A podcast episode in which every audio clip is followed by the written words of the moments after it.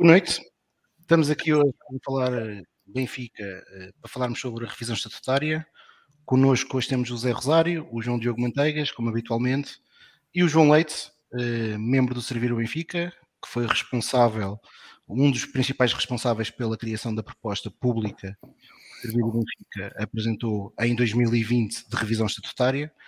Eh, e eu até começo já por fazer uma pergunta ao João.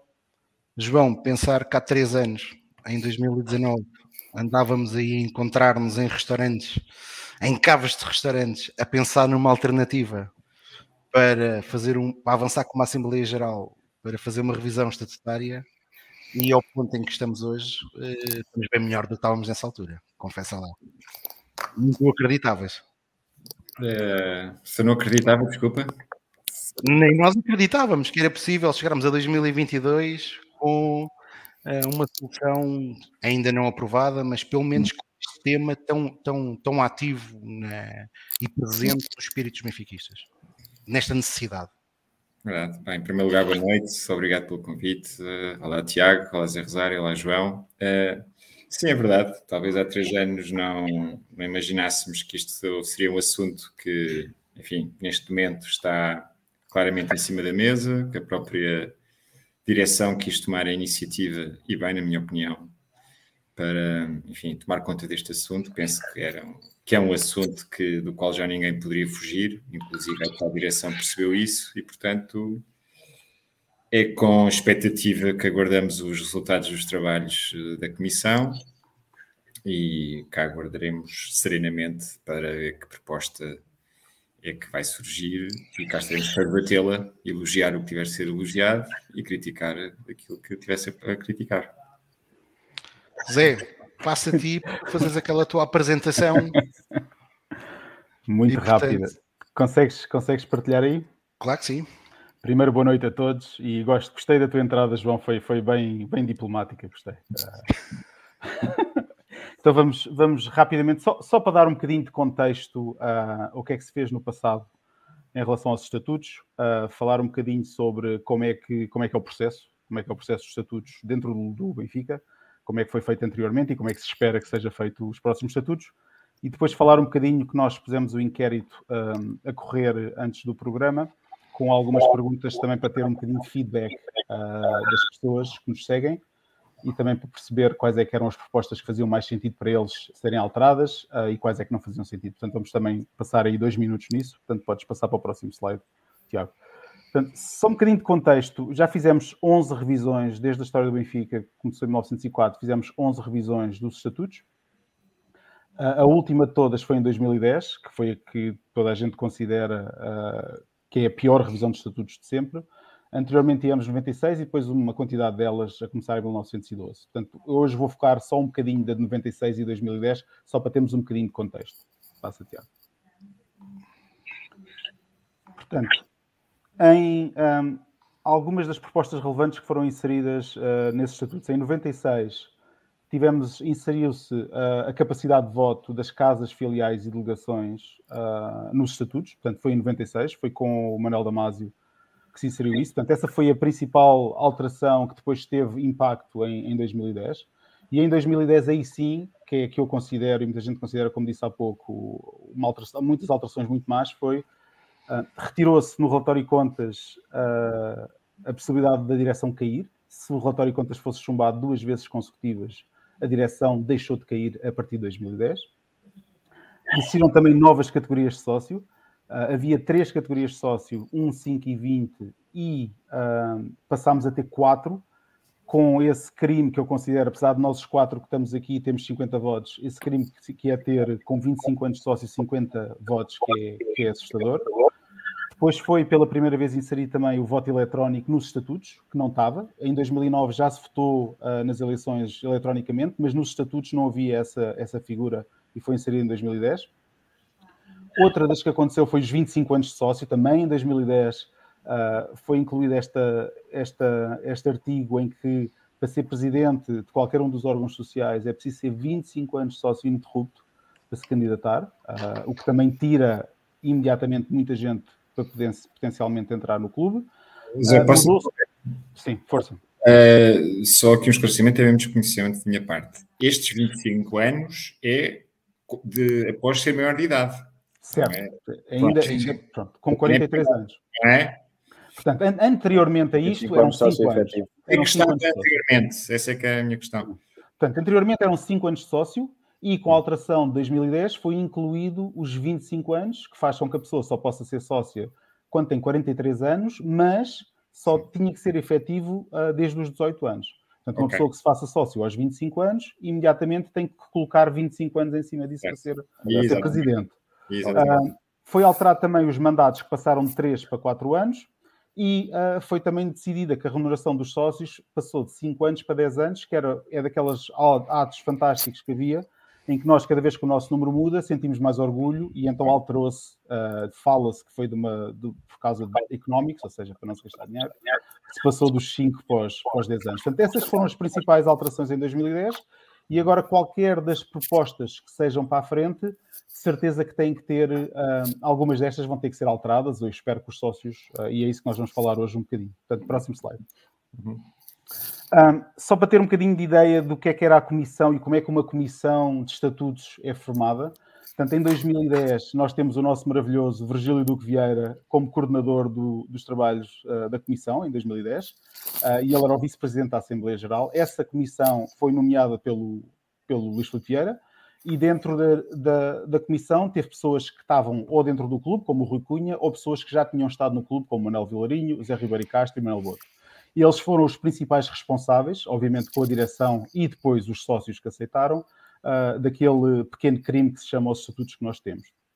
Em 2022, e uma coisa ótima que o Rui Costa fez, das poucas, foi nomear uma comissão que inclui pessoas que tiveram até contra ele uh, nas eleições uh, de 2020 e, e, portanto, isso aí temos que lhe dar. Uh, temos o Bagão Félix, temos o João Almeida Loureiro, temos o João Pinheiro, portanto, o João Pinheiro teve com o Servir, o Bagão Félix foi apoiante do, do Noronha Lopes, a Raquel Vaz Pinto também foi apoiante do Noronha Lopes. Portanto, aqui já há uma alteração que, que, nos, dá, que nos dá um bocadinho de esperança que o documento que vai sair da direção uh, seja um documento um bocadinho mais agregador e não a, a vergonha que aconteceu em 2010. Uhum, uhum.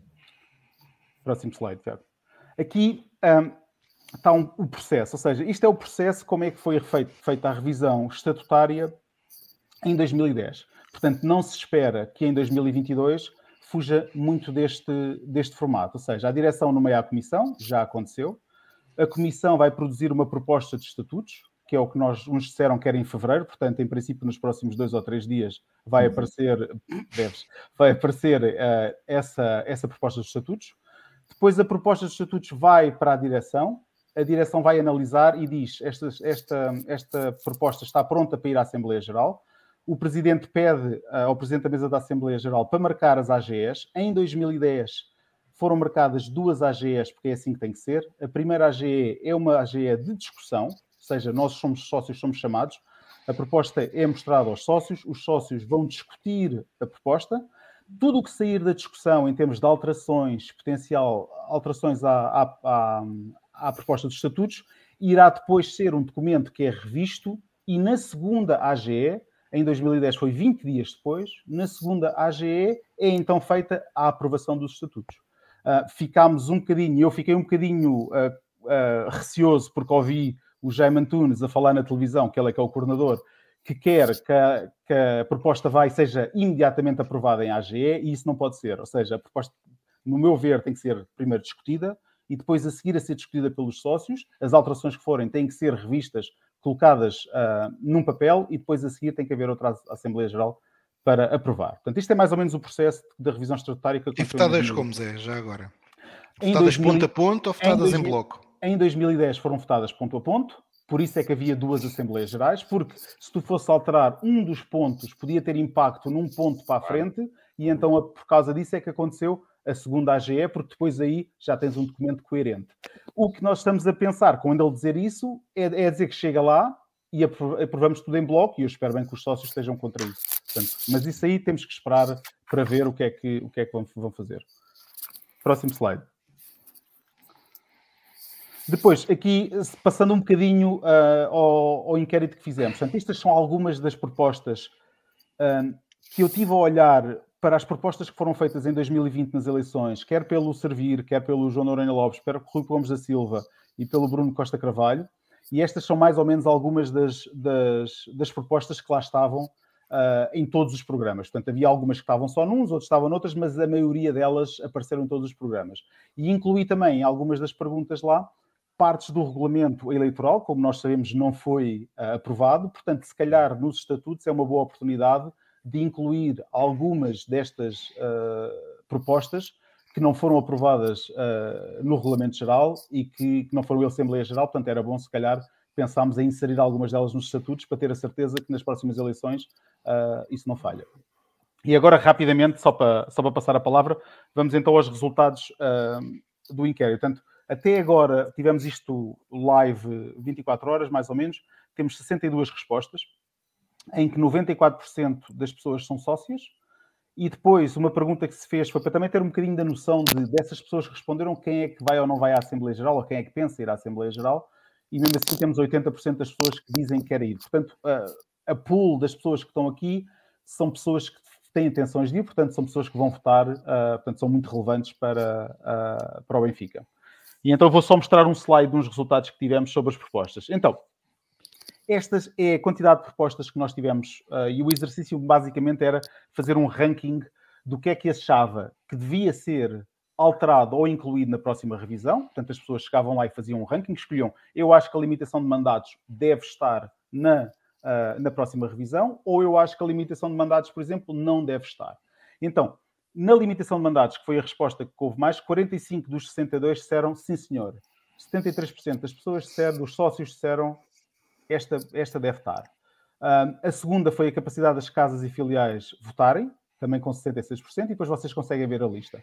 Aqueles números que estão ali é, dentro dessas, qual é que é a posição do ranking delas? Ou seja, para além de vocês terem que decidir qual é que deve e não deve entrar na, uh, na revisão, também foi perguntado qual é o ranking da importância para ti das mais, das, das, mais importantes das propostas. Portanto, a mais importante para toda a gente que respondeu, uh, e 27% era uh, a limitação de mandatos, portanto, muito importante. A segunda era a alteração das categorias do número de votos de sócio. E a terceira é a obrigatoriedade do voto físico nas Assembleias Gerais. Portanto, quando nós acabámos e fechámos isto, eu vou enviar para quem pôs o e-mail os resultados como deve ser, mas isto é só para termos uma ideia. Uh, eu pessoalmente achei que o número era, era baixo. Eu pensava que muitas delas iam ter uma unanimidade maior, mas pelo visto há pessoas que se calhar decidiram, epá, a limitação de mandatos é importante, mas não é assim tão importante como outras, e aí estão os resultados. E é isso, okay. Excelente trabalho. João Diogo, eu agora aproveitava já, primeiro para te, para te dizer boa noite e depois, olhando para estes resultados, eh, se na tua ideia isto são, ou se tu concordas com estes resultados, ou para ti existiam outras propostas mais, mais, mais importantes de serem revistas, ou para ti tem uma prioridade superior. Eu vou-te pôr aqui o, os resultados para tu também teres acesso a eles. Bom, antes de mais, boa noite. Uh, vamos lá ver. Uh, isto, isto, é algo que nos últimos dois anos, três anos, tem sido amplamente discutido, até muito por vossa causa, do movimento Servir, e, portanto, uh, há, aqui, há aqui necessariamente tópicos que os estatutos do Benfica, por serem um pouco vagos, que obriga que necessariamente estejam, existam aqui temas mais importantes ou não. A questão da limitação dos mandados dos órgãos sociais é uma questão que é amplamente debatida, não só a nível enfim, das, das, das associações esportivas, chamamos assim, mas também a nível político, e aí sim foi implementado e depois daí começou a existir aqui um, uma necessidade maior depois para também as federações esportivas e, e agora como há um maior, eh, uma maior preocupação e movimentação por parte de, de, dos próprios benfiquistas em relação se passou nos últimos dois anos, parece-me que há uma maior atenção para isso. Faz todo o sentido, como é óbvio, o que eu quero dizer é que esta questão da, da, da, limitação dos mandatos é um tema transversal a qualquer área, a qualquer setor, não é só no desportivo, que obviamente faz todo o sentido. Veja-se, por exemplo, aquilo que está a acontecer no Porto, que é, é o melhor exemplo de todos, não é? Quer dizer, o Pinto da Costa está lá desde 1982, que é uma coisa que não tem absolutamente cabimento nenhum. Um, obviamente que o Benfica tem aqui depois, eh, como também tem os outros, vá, congêneros, chamamos assim por comparação mais direta, a questão aqui da, da da distribuição dos votos uh, e que depois leva também a algo que não, está, que não está aqui, porque as pessoas também não se dedicam muito a ler aqui os nossos estatutos. Os nossos estatutos são, são algo, enfim, genéricos para, para muita coisa, na sua maioria, mas depois retiram aqui alguns direitos. Vou dar um exemplo.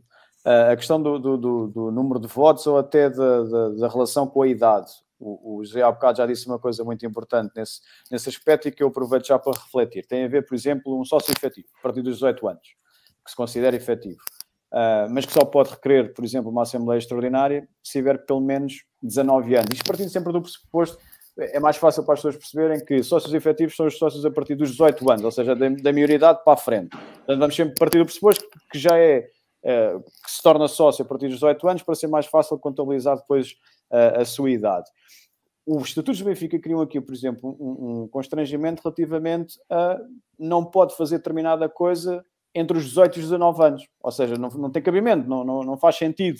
Uh, por exemplo, não pode analisar as contas se houverem, não pode aceder à documentação, não pode requerer uh, o, as, as convocatórias Assembleias Gerais. Portanto, há aqui uma, uma distinção que não tem cabimento absolutamente nenhum e depois leva também para, para outros aspectos relevantes deste, desta questão da, da, da, mitigação aqui de votos e, e, depois relacionado também com, com as casas. E, portanto, basicamente e essencialmente, com, até no resultado desta, desta votação, há sempre os tópicos mais importantes que necessariamente se prende, se vocês repararem, com votos ou algo diretamente relacionado com os próprios membros dos órgãos, mas na realidade aquilo que eu vejo e aquilo que eu sinto já há algum tempo depois do Zé ter feito aqui uma, uma excelente apresentação relativamente àquilo que era 2010 para a frente, os estatutos do Benfica não estão adaptados àquilo que é a realidade até hoje em dia, da própria, do próprio associativismo desportivo, veja-se bem. Houve imensas alterações uh, profundas desde 2008 até relativamente às federações esportivas e que, por consequência, têm que ter também nas suas, enfim, abaixo da cadeia alimentar, nas suas associações esportivas, também essa essa, essa necessidade de adaptação. E isso não existe porque, eh, ao fim e ao cabo, as associações esportivas são associações privadas. Mas há aqui um constrangimento maior, e com isso eu passo a palavra, que é exatamente aquilo que vocês passaram na convocatória da última Assembleia Geral. Tiveram vários níveis, a meu ver, de constrangimento. O que é que foi? Foi, primeiro, os 10 mil votos para se poder convocar uma, uma Assembleia Geral. É uma coisa que é extremamente difícil num universo como, como o nosso, como o associativo e desportivo. Depois, o próprio bloqueio que existe a nível do, dos membros dos órgãos. Tínhamos o Rui Pereira, que era um presidente com a intenção de convocar essa, essa, essa, essa Assembleia, porque é o seu dever, mas depois acabava por esbarrar ali na, na, na, dependência da direção, porque a direção é que tem que reunir as condições para conseguir convocar, não é convocar, mas conseguir realizar essa Assembleia Geral. Portanto, isto parece que não. Se calhar os sócios mais desatentos pensam que isto é normal, não é. Obviamente, um presidente de uma mesa Assembleia Geral tem a obrigação de, de, de convocar, de, de, satisfazer aquele pedido dos sócios, por mais desinteressante que seja o tema, os tópicos que sejam, que sejam debate. Porquê? Porque é a única forma que os sócios têm de se exprimir e de, e de querer debater assuntos que muita gente considera fúteis e que muita gente não tem paciência para estar a discutir. E por isso, se calhar, eventualmente algumas assembleias dos sócios não, não têm tanto interesse em ir porque não estão para estar a discutir depois de um dia de trabalho. E isso era um ponto também importante que o Zé tinha ali. Assembleias em dia não útil ou em dia útil que as pessoas, ou, ou, então até por uma questão geográfica, veja-se os sócios correspondentes, de poderem ir para um sítio para poder debater. É necessário, numa Assembleia Geral, ter tempo para debater, paciência para debater e paciência para se ouvir. Também é uma coisa muito difícil no Benfica. Há muita dificuldade, há muita crítica exacerbada uh, e que promove de vez em quando até que, que, as pessoas que vão falar se sintam pressionadas para deixar de falar ou porque estão a ser alvos de críticas ou de subios ou não, não concordância. Portanto, partindo desse pressuposto, então temos que adaptar as Assembleias Gerais à realidade daquilo que, daquilo que é.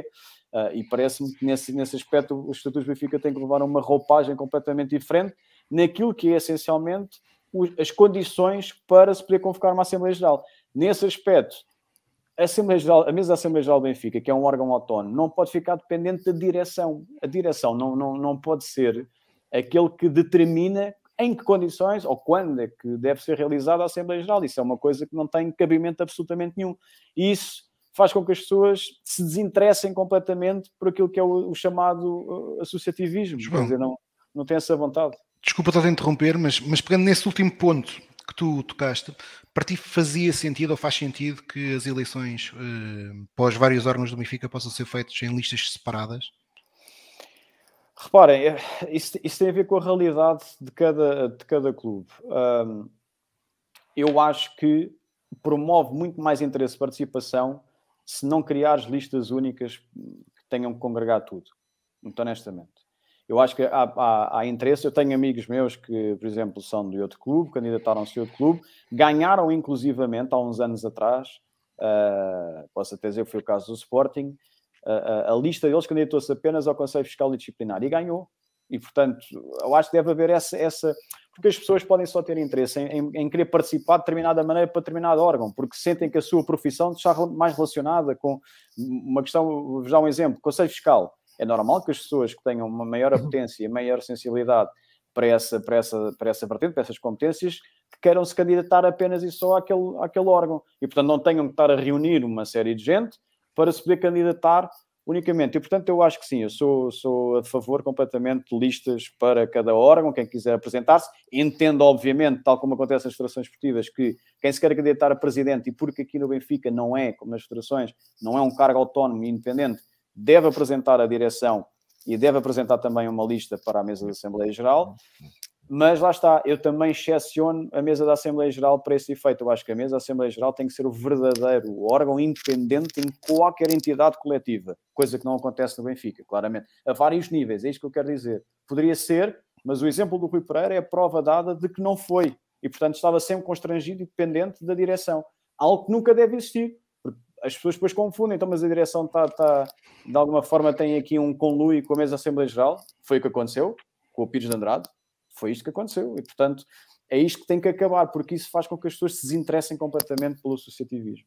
E até acaba por, uma eleição separada acaba por legitimar claro. uh, até os próprios eleitos de uma forma completamente diferente do que aquela que existe atualmente. Porque Obviamente. atualmente acabam, uh, as pessoas votam no número um da direção, ponto final. Sim. João Leite, eh, eu já sei qual é a tua opinião, mas gostava de te ouvir a falar um pouco sobre a necessidade de ter listas separadas ou não, se para ti faz sentido ou não.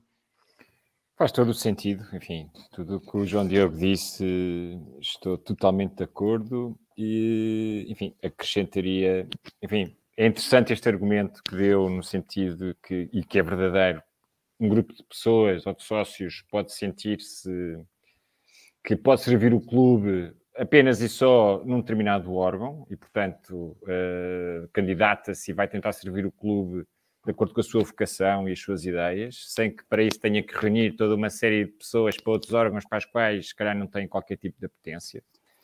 Esse é o primeiro ponto. E eu, mas para mim o principal argumento até é o, é o institucional uh, e o jurídico, digamos assim, talvez até por defeito de, de formação, tem a ver com a independência.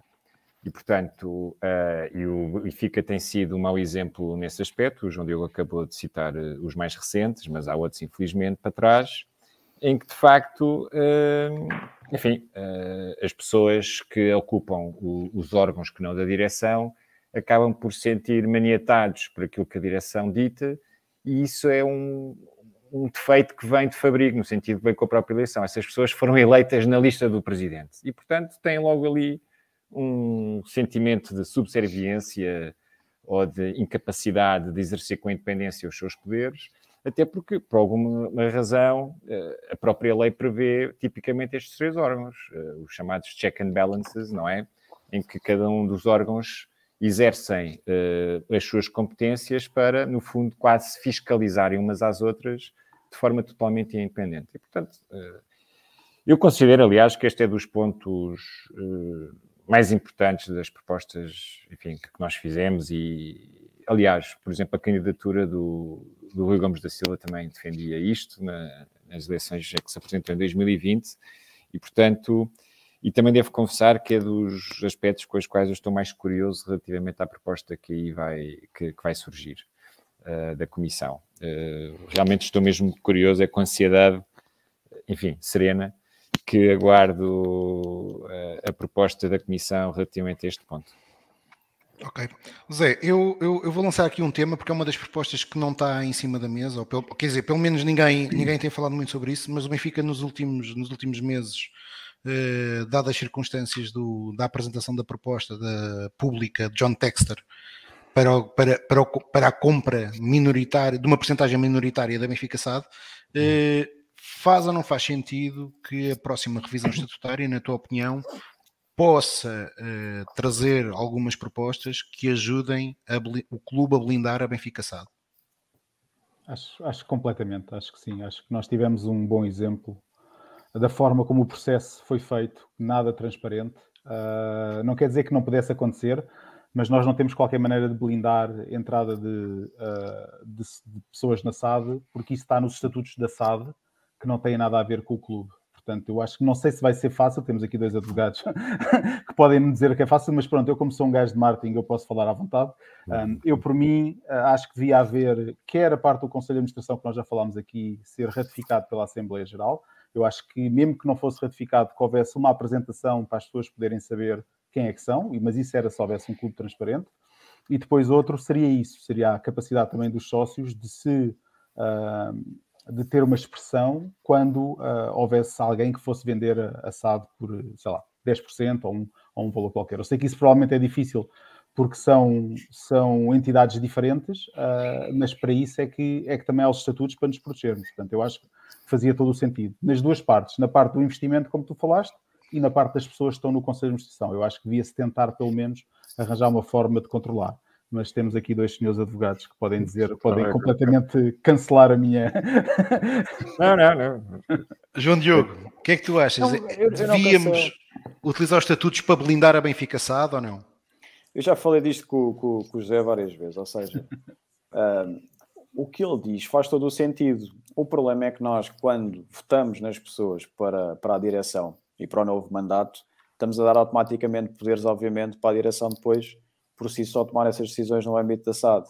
Portanto, também se torna impraticável. Nós podemos criar, é obviamente aqui, acho eu, é, é, a minha opinião, é a minha experiência com as sociedades comerciais e, e a, tal, a, a, tal força de bloqueio que existiu, por exemplo, com o António dos Santos, um acionista minoritário, com alguma expressão, mas efetivamente não deixa de ser uhum. minoritário, que é uma força de bloqueio que existe no Código das Sociedades Comerciais, também seria possível, e eu tenho, tenho que dar a mão palmatória relativamente ao, ao José, porque os sócios um, há, há, um tema essencial hoje em dia, que não se colocava há 20 anos atrás, relativamente às sociedades esportivas, que tem a ver exatamente com os investidores estrangeiros, ou até nacionais, que, com, com, interesses dúbios, uh, ou, ou, pelo menos uh, com conflito de interesses. E o José, o José tem razão quando fala ne, na, naquela parte em que nós teríamos que ter a capacidade, ou pelo menos a legitimidade, para bloquear sem, sem, sem ser a direção a poder fazê-lo livremente, por ter sido mandatada para dirigir por quatro anos o clube e depois uh, a seu bel prazer entender quem é devia nomear passado, devia haver aqui uma força de bloqueio que eu acho que a única forma de existir seria através de uma determinada percentagem de, de, de, de venda desse capital.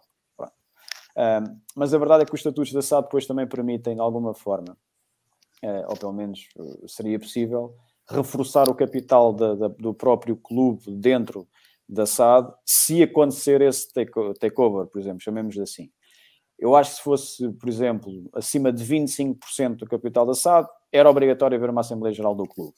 Eu digo 25%, ou 30%, enfim, anda por aí. Pelo menos os 25% faria todo o sentido. Isso obrigaria, obviamente, a direção a pedir a convocação de uma Assembleia Geral uh, do, do clube para depois dizer se uh, quer ou não quer. Porque na realidade, ao final do dia, o Benfica é um caso paradigmático disto, pode não acontecer tanto nas outras SADs, mas o Benfica tem efetivamente uma grande maioria, uma vasta maioria do seu capital social da SAD, com ações de categoria, categoria A, e portanto não bastava só a direção dizer que aprovaria, teria que meter isso aos sócios, aos sócios do clube. E porquê? Porque tem a ver com, com as pessoas nós não tem a ver só com ser investidor, ou seja, nós, por exemplo, não conhecemos o Texas de lado nenhum, para dar um exemplo do. Aliás, veja-se bem que agora até diz que nem quer saber, o único clube que não investe é no Benfica, portanto, veja-se bem. Ficou desiludido, está triste. Pronto, mas ele lá traz as suas razões, percebes? Eu, eu, não digo que não sejam boas razões, com boas intenções, um homem quer investir no futebol, ele está agora a investir no Botafogo, já investiu no Crystal Palace, Hoje em dia, até já falámos disto aqui, é uma entidade denominada concorrente no âmbito do, para efeitos dos estatutos da SAD. E, portanto, para entrar agora, até seria um outro filme que ele teria que percorrer. A questão é que uh, parece-me populista e, portanto, este perfil de investidor pode agradar, por exemplo, ao José e pode não agradar a mim. E isso tem que se ir a uma Assembleia Geral decidir se aquele perfil daquele investidor interessa ou não interessa. Por exemplo, se fosse o Bill Gates a investir no Benfica, eventualmente até seria interessante as pessoas até se calhar votariam pelo adquirir 30% do capital social da SAD, mas não deixaria de ter aqui também a Assembleia Geral. E parece-me a mim que é possível, que seria legítimo a partir de uma determinada maioria que teria que ser uma maioria uh, relevante para efeitos da lei. E em Portugal, 25% para, para efeitos genéricos da lei, da Código de Atividades Comerciais, etc., é efetivamente a percentagem indicada em que, em que a partir daí se é exigível determinados critérios e determinados requisitos. João Leite, tua opinião? Faz uh... sentido utilizarmos os estatutos hum, para hum. blindar? confesso que não, não, eu não tive a mesma sorte que o João Diogo, que já tinha conversado isto previamente com o Zé Rosário, portanto já tinha isto preparado uh, mais ou menos. Eu, uh, enfim, fui apanhado aqui de surpresa, não tinha pensado nunca neste assunto, mas assim de repente eu distinguiria as situações. Ou seja, quanto à nomeação dos órgãos sociais da SAD, uh, enfim, tecnicamente a mim não me faz muito sentido, enfim, compreendendo os argumentos do, do Zé Rosário, no fundo, que nós sócios queremos ter uma palavra sobre tudo o que tem a ver com o Benfica e, portanto, uh, nós, enfim, da forma como gostamos do clube, nós todas as sextas-feiras é, é, tínhamos é, uma Assembleia Geral. Não, mas é, para, é para evitar haver, haver domingos para as Oliveiras. Isso. É? Estou a tentar aqui ter, um, claro, um, um argumento minimamente técnico. Oh, Deixa-me só interromper, porque, hum. porque, porque eu, eu, partilho, eu partilho o sentimento do Zé uh, já há muito tempo. E, e, não é um, um pecado estranho que, sendo a Benfica SAD, uh, a empresa que gera o core business do Benfica, hum. uh, aquilo que move a paixão dos associados do clube, maioritariamente, que é o futebol. Uh, os sócios do Benfica acabam por votar numa direção uh, que depois outra... tem a legitimidade de indicar para a principal empresa pessoas que não foram sequer votadas ou uh, e não têm que ser, e não têm que ser, mas não. não existe nenhuma forma dos sócios acabarem certo. por validar é. o principal. A Vais principal... fazer dois, uh, falar o Benfica hoje para falar disso tudo. Acho que são todos assuntos interessantes, mas acho que é muita matéria densa e importante uh, para o assunto. Percebo esse argumento, mas para terminar uh, aqui esta primeira parte, portanto, relativamente à nomeação dos, dos, órgãos sociais, das participadas, digamos assim, acho que não é algo que deva caber à, ao sócio, neste caso ao acionista vamos chamar acionistas neste caso, do clube, por sua vez, no meio. Portanto, acho que eles estão. Enfim, nós temos que ver que os eleitos, os órgãos sociais do clube, neste caso a direção, têm a legitimidade do voto, não é? Depois podemos discutir as questões das eleições, mas enfim, formalmente é isso que, que sucede. E portanto, eh, eu não vejo que, que isso deva estar tratado nos, nos, nos, nos estatutos. Diferentemente, na relação Uh, portanto, a participação que o clube tem nas suas, uh, nas suas participadas, aí sim senhor. Portanto, aí claramente que, uh, enfim, podemos aqui discutir o, quais seriam os limites a partir dos quais, e não falo só da SAD, portanto, noutras empresas que o Benfica tenha a maioria do capital social, teria que, obviamente, sempre que o Benfica perdesse ali um, vendesse eu não sei se foi aqui que o, João Diogo quis dizer que, independentemente de quem entrasse, ou seja, que o John Texter o queria fazer, vamos imaginar, era comprar ações que já não estavam nas mãos da SAD, do Benfica Clube. Não é? Ou seja, entrar com uma, uma participação relevante para dentro Independentemente de quem adquirisse, não é? Aliás, Pronto. à partida nem seria nunca ao Benfica, ao Benfica Clube. Exatamente. Aliás, porque ele nem, pode, ele nem pode adquirir, são participações, são ações de categoria A, teria sempre ser da categoria B. Pronto. Portanto, o Benfica portanto, nunca poderia vender. Certo. Mas, eh, enfim, o Benfica podia convertê-las para depois. Mas, enfim, eu eh, mesmo aí acho que o clube, os sócios não teriam que ter uma palavra eh, a dizer apenas só naquilo que diria, diz respeito à alienação das próprias ações que estão nas mãos do clube, seja da SAD, seja de outro eh, de outra entidade participada pelo clube. Pronto, relativamente àquilo que o, o, o, o, Tiago tocou, que é, epá, então não acha estranho que os sócios não tenham claro a dizer sobre as pessoas que são nomeadas para gerir o que é o core do, do Benfica. Eu acho que aqui o problema é um problema anterior, que é uh, os, os, administradores da SAD uh, são nomeados pelo, pelo acionista principal, que neste caso é o clube, não é? E, portanto, os administradores têm que executar de forma correta o mandato que lhes é conferido pelo principal acionista. Isto é o que funciona em qualquer sociedade eh, comercial normal, digamos assim. E, portanto, o que acontece no Benfica não é, uh, infelizmente, não é isso que sucede.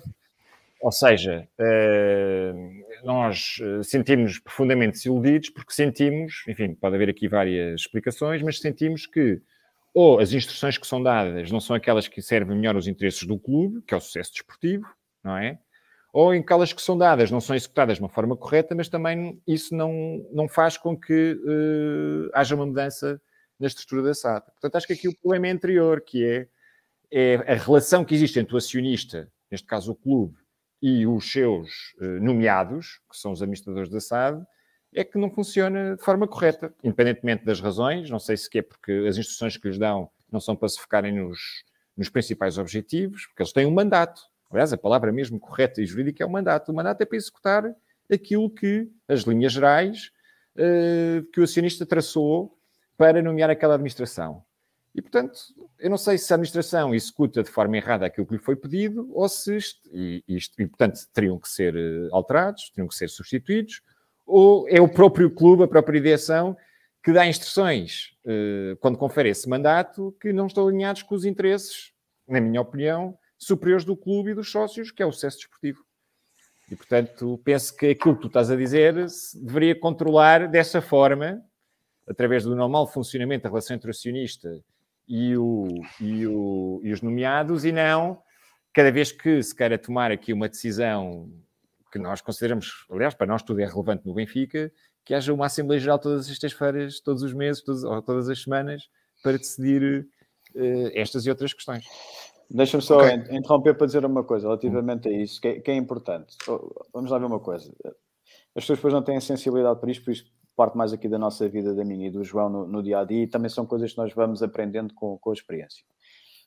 É difícil um, explicar ao longo de, de vamos para 20 e tal anos de sociedades esportivas. Em 97 foram criadas sociedades esportivas por causa do problema das dívidas e da, da necessidade que existia de se tornar, de se fazer tornar os dirigentes profissionais, mais profissionalizados na gestão daquilo que são o, o dia a dia de um clube, que agora passou a ser, agora à altura passou a ser uma verdadeira sociedade esportiva, e isto tornou aqui um, tornou, enfim, criou aqui um problema.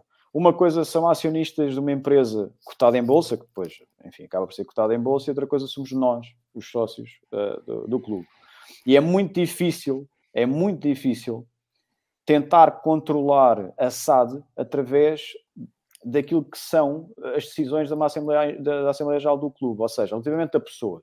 Nós, quando votamos na pessoa, na direção do clube, nós estamos à espera que sejam que essas pessoas irão desempenhar o, o melhor que sabem e, e, serem o mais honestas e, e, e, verdadeiras depois naquilo que é o desempenho, obviamente, na SAD. Mas isto é um risco, porquê? Aliás, existem dois riscos. Primeiro, é muito difícil a uma direção vencedora de, uma, de umas eleições do clube determinar logo e dizer logo a nós, enquanto sócios que, que vamos votar, quem que será a composição, qual é que será a composição do Conselho de Administração.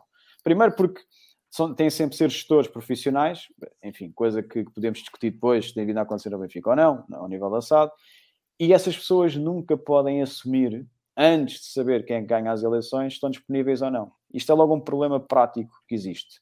Depois, outro problema tem a ver com o agradar aos acionistas. Nós temos, através do clube, a possibilidade de, aliás, é, é, a direção que tem, nem somos nós. E eu acho que nós aí, e, e puxando aqui um bocadinho aquilo que o Zé Rosário estava a dizer relativamente à, à percentagem, à, à, possibilidade do clube poder ter que dar uma palavra para, para votar a favor de um investidor, eu acho que mais que tudo, e tendo em conta que hoje em dia na SAD o clube, uh, como acionista maioritário, só indica meramente um administrador, podia indicar mais do que um administrador, e isso sim poderia passar pela Assembleia Geral. Primeiro porque uma só pessoa para o Conselho de Administração, que no mínimo é composto por três, eu acho pouco. Acho que um, com um acionista maioritário como é o Clube na SAD, devia poder eh, nomear pelo menos mais um, dois, no mínimo. Uh, e acho que eventualmente um desses nomes deveria passar pelo crivo da, da Assembleia Geral do, do clube. E portanto aí já se conseguia limitar de alguma forma aquilo que seria a atuação e os interesses uh, mais tarde, para evitar os tais conflitos de interesse por parte dos administradores da SAD. E mesmo assim, veja-se bem, é possível aumentar-se o número de, o número de administradores, uh, como aconteceu agora na, na, última, na última eleição em janeiro. Hoje em dia temos, quer dizer, nove administradores, isto, enfim, para agradar a gregos e troianos. Dentro teria, da teria, mesma... que ser, teria que ser uma percentagem de administradores, né? em vez de Sim. ser um número fixo. Né? Ou seja, o, a, a, base nós temos que encontrar aqui um equilíbrio entre não estrangular completamente, não, não limitar a, a, atuação daquilo que é a direção do clube depois em relação à administração da SAD, isto é extremamente difícil, porque depois tens que agradar também aos investidores.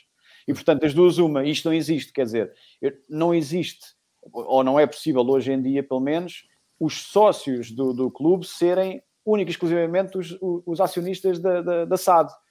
Porque há, lá, lá, está, porque são então teria que se limitar, teria que se tirar a sociedade cotada de bolsa, ao fim e ao cabo também não é, não é uma sociedade que esteja no mercado regulamentado, para, para, enfim, para, para obter receitas e dividendos e distribuir dividendos, não é nada disso. Isto é uma sociedade esportiva meramente para resultados esportivos. Ponto. E está no mercado regulamentado para emitir eh, obrigações, claro. etc., para poder ir buscar dinheiro lá fora a outros investidores que queiram ter um retorno simpático, não é? Veja-se o, último empréstimo obrigacionista do, do Benfica e, portanto, normalmente até bastante cumprido. Eh, portanto, aqui a dificuldade é de que forma, e é esta a resposta que nós temos que encontrar para lançar o tema, que é que de que forma é que nós, clube, conseguimos impor determinados nomes ou nome para a SAD. Hoje isto nem sequer acontece no Benfica. O Benfica, o que tem nos estatutos da SAD, é simplesmente a dizer que clube, a direção do clube indica um nome do administrador, nem sequer é do presidente da SAD. E isto poderia se limitar, podia dizer que, que a direção indica o nome do presidente da SAD, por exemplo. Mas isto também não existe. Portanto, há aqui algumas coisas, pontas onde se pode pegar, sem se estrangular completamente aquilo que é a liberdade de atuação dos administradores mais tarde. João, já agora aproveito por estás com a mão na massa, digamos assim. Eh, há um tema que, quando falamos em estatutos, acaba sempre também por estar muito ligado, que é, neste momento, segundo os estatutos do Benfica, os órgãos sociais não podem ser remunerados, mesmo inclusive é que um determinado membro dos órgãos sociais seja indicado para uma das participadas, como a Benfica SAD, por exemplo. Faz sentido alterar, ou seja, remunerar os órgãos sociais do Sport Lisboa Benfica, ou em alternativa, por exemplo, ter só uma remuneração para um membro do órgão social que faça parte da Benfica SAD? Eu, eu acho que faz todo o sentido, o, começando pelo mais fácil, os administradores da SAD, mesmo que sejam membros dos órgãos, uh, coincidentes, membros dos órgãos do, do, do, do, clube, serem remunerados se se dedicarem 24 ou 24 horas ao clube. Há um exemplo. Rui Costa. Rui Costa é presidente da SAD e é presidente do clube. Como é óbvio, não deve haver esse, esse constrangimento, nem deve haver essa limitação. Tem que ser remunerado. E isso pode ser pacífico de duas maneiras. Haver uma comissão de remunerações, em que se estipula, isso até pode passar pelo clube, se quisermos, em que se estipula o máximo da remuneração a atribuir uh, ao, ao, presidente, quer seja no lado do clube ou depois mais tarde até, existe até uma comissão de remunerações na, na, na, na enfim, no foro daquilo que é a SAD. Uh, agora, haver essa limitação, quer dizer, o que não é credível é hoje em dia eu ter um presidente numa SAD que é o mesmo presidente da direção e ele não poder ser remunerado. E está lá 24 ou 24 horas, quer dizer, isto levanta todo o tipo de, de, de de, de, ideias erradas, quer dizer, não é credível. Eu não estou à espera que o Rui Costa, hoje em dia, só seja remunerado pelas empresas pessoais que ele tem lá fora. Isto não faz sentido absolutamente nenhum. Nós tínhamos o Luís Vieira, que era já reformado, recebia a reforma e, portanto, não, não padecia desse problema, dizia ele. E, portanto, aqui a questão, eh, relativamente ao Luís Vieira, se fosse um homem mais, enfim, honesto e credível nos últimos anos, este era um exemplo mais fácil de se dar. Mas o Rui Costa é claramente um problema porque não trabalha 24 sobre 24 horas no Benfica, SAD neste caso, enquanto investidor, e não pode receber uma remuneração. Ora, isto não faz sentido absolutamente nenhum e é perfeitamente controlável. Isto é, é uma coisa que se consegue resolver, quer com os estatutos Benfica, que eu acho que isto vai ser resolvido. Isto vai ser um dos, um dos temas, sem dúvida, que vai, vai estar presente agora na próxima proposta de, de alteração. Estou curioso para saber é de que forma é que eles visualizam esta, esta situação e se isto se aplica também aos outros membros dos outros órgãos. João Leite, na tua opinião, não, estou, sim ou não? Estou nos, do quem assume cargos na, na, na SAD, com certeza que sim. Acho que é uma limitação uh, tonta, não tenho outra palavra para dizer aqui no, nos nossos estatutos. Um, e portanto concordo com o João Diogo no sentido de que também acredito que isto seja um dos pontos que venha, que venha estar agora em cima da mesa na, na proposta de revisão, que não consta, é verdade, neste, neste documento oficial, digamos, vamos chamar assim, do, do Ciro Benfica, também nós discutimos muito isto entre nós, eh, portanto também não era um assunto pelo menos na altura, é, acho que nos últimos dois anos a coisa também evoluiu, ano e meio, uh, mas uh, eu pessoalmente acho que sim, relativamente à SAD não faz sentido nenhum. Mas, João, concordas comigo que isto até levaria àquele problema que estávamos a falar antes, que era se, eh, se a continuar a existir esta limitação, forçaria que a lista vencedora no clube da direção necessariamente teria que nomear uma pessoa completamente Uns terceiros diferente. que nunca poderiam ser eles, exatamente. Portanto, sim. isto levaria sempre a este problema também, sim. não é? No clube é diferente, Costa... sim, no clube é diferente, mas não tem uma... É dos assuntos quais, sobre os quais acho que penso mais quando penso nestas questões estatutárias, organização societária, corporativa, clube versus SAD. E eu, relativamente ao clube, acho que uh, Primeiro, acho que o Benfica não vive uh, um momento de paz para decidir uma coisa dessas. Sem dúvida. Uh, isso em primeiro lugar. Uh, e quando eu digo paz, é paz desportiva.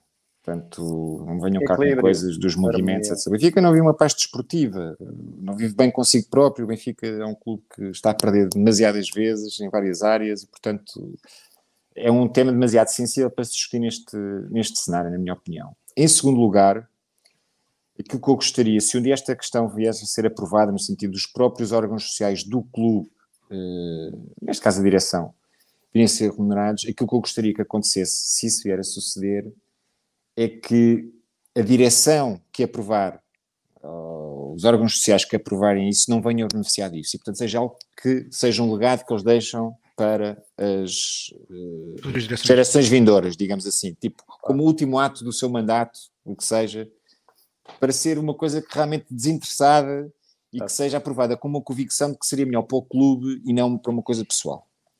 E em terceiro lugar, uh, defendo uma solução, pelo menos no início, mitigada. Ou seja, não teriam que ser todos os órgãos sociais do clube e muito menos, e falando agora só da direção, e todos da direção. Claro. Eu acredito que uh, poderia existir, pelo menos numa primeira fase, uh, aquilo que se poderia chamar membros executivos da direção do clube, não é? Em que esses sim, é hoje em dia, vamos lá ver, mesmo quem está à frente de, das modalidades de outras áreas, pá, o clube, mesmo excluindo a questão da SAD, aquilo também já é um porta-aviões e, portanto, nós também queremos alguém que tenha toda a disponibilidade e capacidade, até para, para atrair os melhores, vamos pensar assim, uh, que têm que ser uh, justamente remunerados pelo serviço que prestam ao Benfica. E, portanto, no fundo, são estas três ideias-chave que eu tenho sobre o, sobre o assunto uh, relativamente ao clube. É, contra a SAD não há dúvidas nenhumas e, portanto, o João deu isso tudo e subscrevo. José, e tu?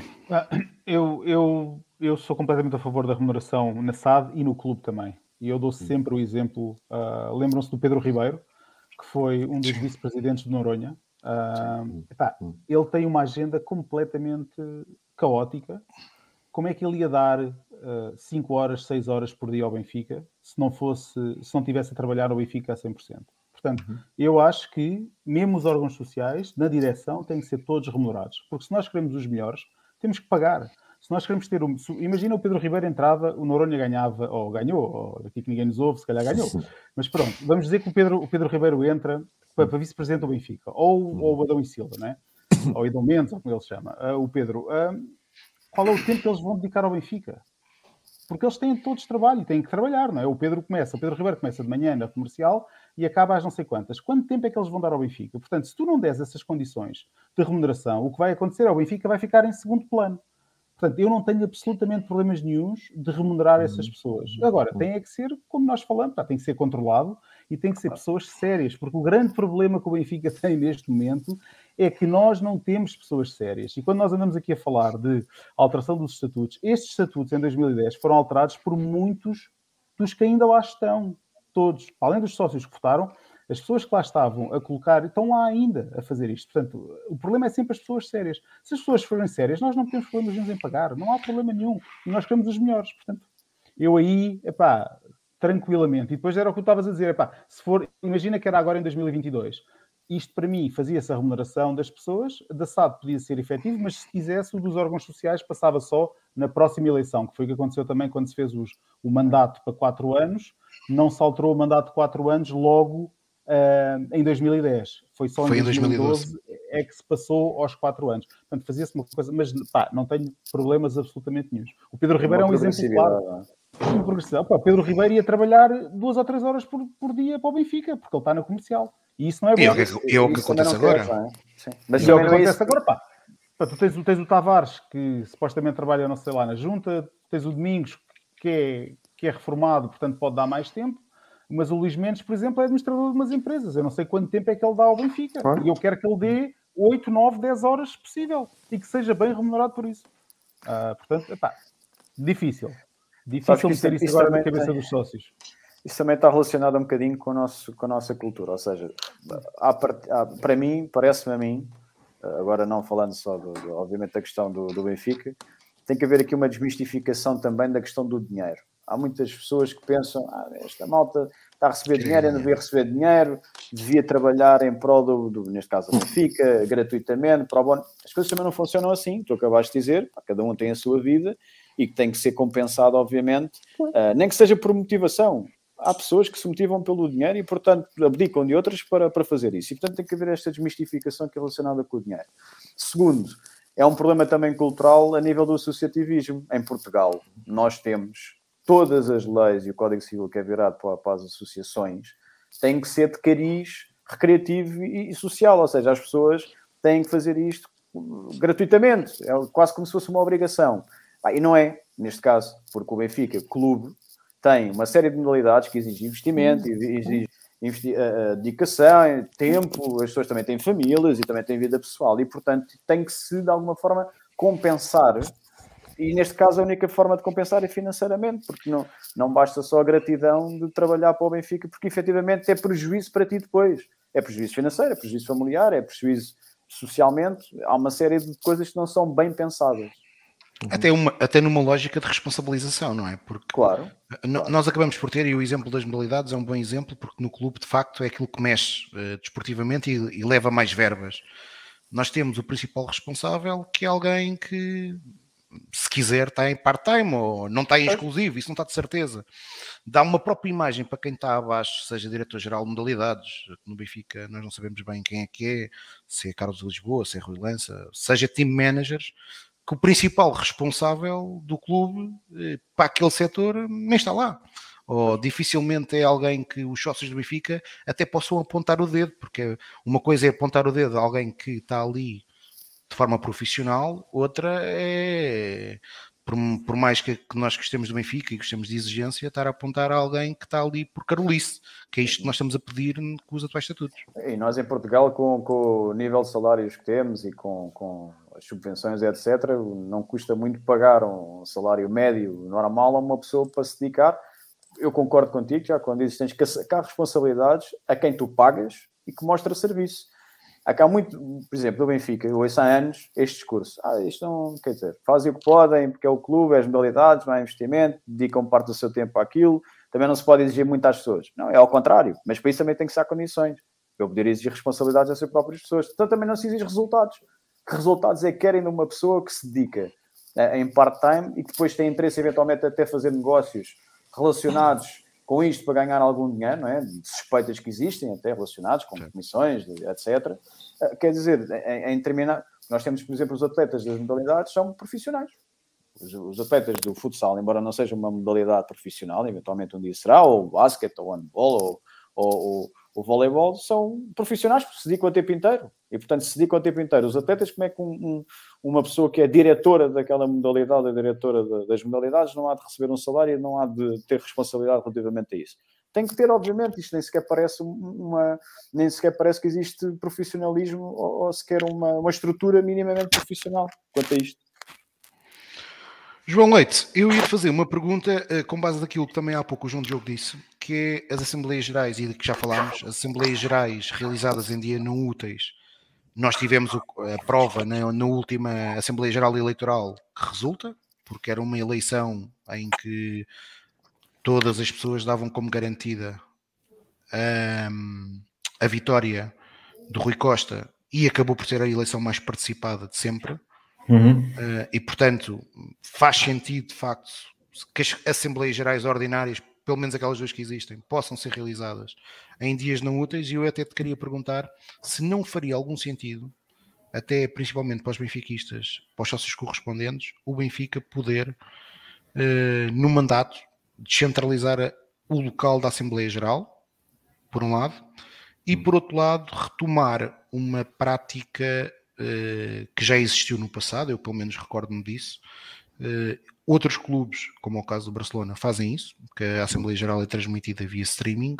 Hum. Uh, se o Benfica não deveria, de, depois de, de, duas décadas em que fechou-se num casulo e que as Assembleias Gerais passaram a ser segredos de Estado, Uh, se o Benfica não deveria voltar a retomar essa tradição, essa, essa boa tradição, que eram as Assembleias Gerais do Benfica, serem uh, de acesso público, pelo menos aos seus associados, nem que seja por via de streaming. Sim, estou, enfim, relativamente às assembleias realizadas em dias não úteis, sou um acérrimo defensor desde sempre dessa solução. Felizmente, o último ato eleitoral foi a um sábado, uh, até foi demasiado generoso em termos de horário. Uh, bem sei que a pandemia também assim o exigiria, mas acho que a experiência que se retira dali é que provavelmente das 8 da manhã às 10 da noite talvez seja demasiado. Eu próprio estive na luz entre as 7 da manhã e as, enfim, até às 6 ou 7 da manhã dia a seguir na contagem de votos, mas percebemos que houve ali, apesar de ter sido a mais participada de sempre, houve ali momentos muito mortos, de pouca afluência. Eu agora estou até fiquei sensibilizado com tantas horas que lá tiveste. Não me digas que querias o voto eletrónico. não, de todo. Eu penso que isto tenha ficar de todo, sabes que não. Relativamente à descentralização, um, porque não? Enfim, não é algo que me choque, uh, sendo o clube como o Benfica, enfim, um clube claramente nacional e, portanto, penso que até o, o presidente da da mesa, até ao abrigo dos estatutos atuais, terá essa, teria essa liberdade de, de, convocar ou de marcar para outro local que não o estádio do Benfica ou em Lisboa, vamos. Um, uh, relativamente às transmissões streaming e todas essas tecnologias que vocês são barra, uh, pá, também nada a pôr. Uh, de todo, não, não vejo pá, tudo o que seja tudo que seja iniciativas para aproximar os sócios do seu clube e os, e os, sócios uns dos outros, eu sou sempre a favor. E, portanto, essa coisa isto tem que ser uh, confidencial e não pode cá para fora. Isso hoje em dia isso já não acontece, quer dizer, quem não entra numa Assembleia Geral de um clube, se quiser, fica a saber exatamente o que se passou tintim por tintim, o que se lá passou, e portanto isso até é uma falsa questão hoje em dia.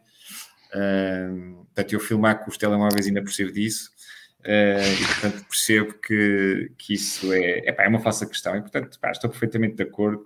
A única questão aqui que às vezes uh, me põe a pensar, às vezes até, enfim, não é, não é que seja uma divergência direta contigo, mas isto foi algo sobre o qual já falámos, isto para o João Diogo, fala às vezes com o Zé, com o Zé Rosário, também às vezes falo com, com o Tiago sobre os estatutos, uh, na questão da, da participação uma coisa é assistir streaming, outra coisa é participar por meios telemáticos na própria Assembleia. Pronto, eu quanto a isso já tenho algumas reservas, eh, enfim. Sim, mas convenceste-me, convenceste-me. Tenho algumas reservas quanto a isso, eh, até por coerência com as reservas que tenho relativamente ao voto eletrónico. Uh, mas assistir só pá, pelo site, televisão, o canal do Benfica, o Benfica hoje em dia tem canais. Mas, uh... João, estás a falar de participação no meio telemático, ou seja, da pessoa poder até votar, etc. É, isso é ah, algo que okay, okay, são okay, coisas diferentes. Uma coisa é assistir, não é? Certo, Ser certo. transmitida para os sócios. Ou seja, ó João, João Diogo, é, o, o, João Leite está aqui a dizer uma coisa que eu defendo uh, e que ele, ao longo do tempo, me foi convencendo, mas eu acredito que o Benfica, tendo um sistema eh, para as Assembleias Gerais, para as Assembleias Gerais, que eh, seja criado por uma entidade independente e que seja auditado regularmente, que possa ser possível um associado, até porque acho que isso aproximava os, os sócios do Benfica. Acho que nós temos uma coisa nos estatutos, ainda não falámos sobre, sobre, sobre, isso, mas tu já afloraste um pouco há pouco quando falaste na Assembleia Geral Extraordinária e que foi uma dificuldade uh, que o Servir do Benfica Sim. sofreu pós-votos, que foi, é inconcebível como é que um sócio correspondente, por exemplo, não pode subscrever uma Assembleia Geral Extraordinária. Esse é um ponto, há bocadinho queria, desculpa estar-te a interromper, mas logo Força. no início, quando o João Diogo falou sobre a aberração, que é dos 10 mil votos, depois eh, esqueci-me, é que isso é uma limitação, mas houve outras limitações estatutárias que a marcação desta Assembleia Geral teve que ultrapassar e, porventura, esses 10 mil votos não é mais grave. É que esses 10 mil votos não são quaisquer 10 mil votos. Pois. Tem, tem que ser sócios e, não, não, tem que ser sócios efetivos para subscrever. Portanto, como sócio correspondente não pode. Se o sócio número um do Benfica for correspondente, não pode subscrever uma Assembleia Geral destas. Exatamente. Ok? E tem que ter pelo menos 10 anos, não é? é de associado. Anos. Portanto, restringe bem, tens de ter 10 anos de associado, tens que ser efetivo. Sim, estes 10 anos de associado é uma coisa e, muito portanto, uh, olhando para o, para o isto, isto, isto, foi uma regra claramente foi feita para não se fazerem Assembleias Gerais extraordinárias. Foi para Aliás, isso que foi feito. Mata, mata, o, mata qualquer, qualquer Portanto, tipo de associação. feito dos sócios, de, em contexto de pandemia, uh, sem jogos, para se poderem reunir nos estádios, recolher assinaturas, etc. E ainda assim, uh, a mobilização que houve de sócios, de enviar eh, para a morada do Serviu Benfica, as suas assinaturas, e pior, e terem comparecido depois para assegurar o quórum, foi de facto extraordinário. Só o facto de ter, de, de ter feito o requerimento válido foi extraordinário. E portanto, eh, isto para dizer, só que uma parte de quase dá uma hora. Ninguém sabe, mas nós abrimos as garrafas de champanhe. e portanto, e portanto eu espero também que na, nos estatutos esta questão seja alterada. A minha proposta, ou a minha visão, é, é que os, os sócios correspondentes, em termos de direitos, e os dos sócios efetivos devem ser totalmente equiparados. Não há razão nenhuma, na minha opinião, para que os direitos sejam distintos. Nenhuma. Uh, e não compreendo. E, de facto, os estatutos têm de cima a baixo, trata mesmo os sócios desta forma completamente distinta. Uh, acho que é, é anti-Benfica, é anti a nossa natureza, enfim, sou completamente contra. Uh, resolvendo essa questão, uh, resolveria-se também imediatamente a questão de, das Assembleias Gerais Extraordinárias.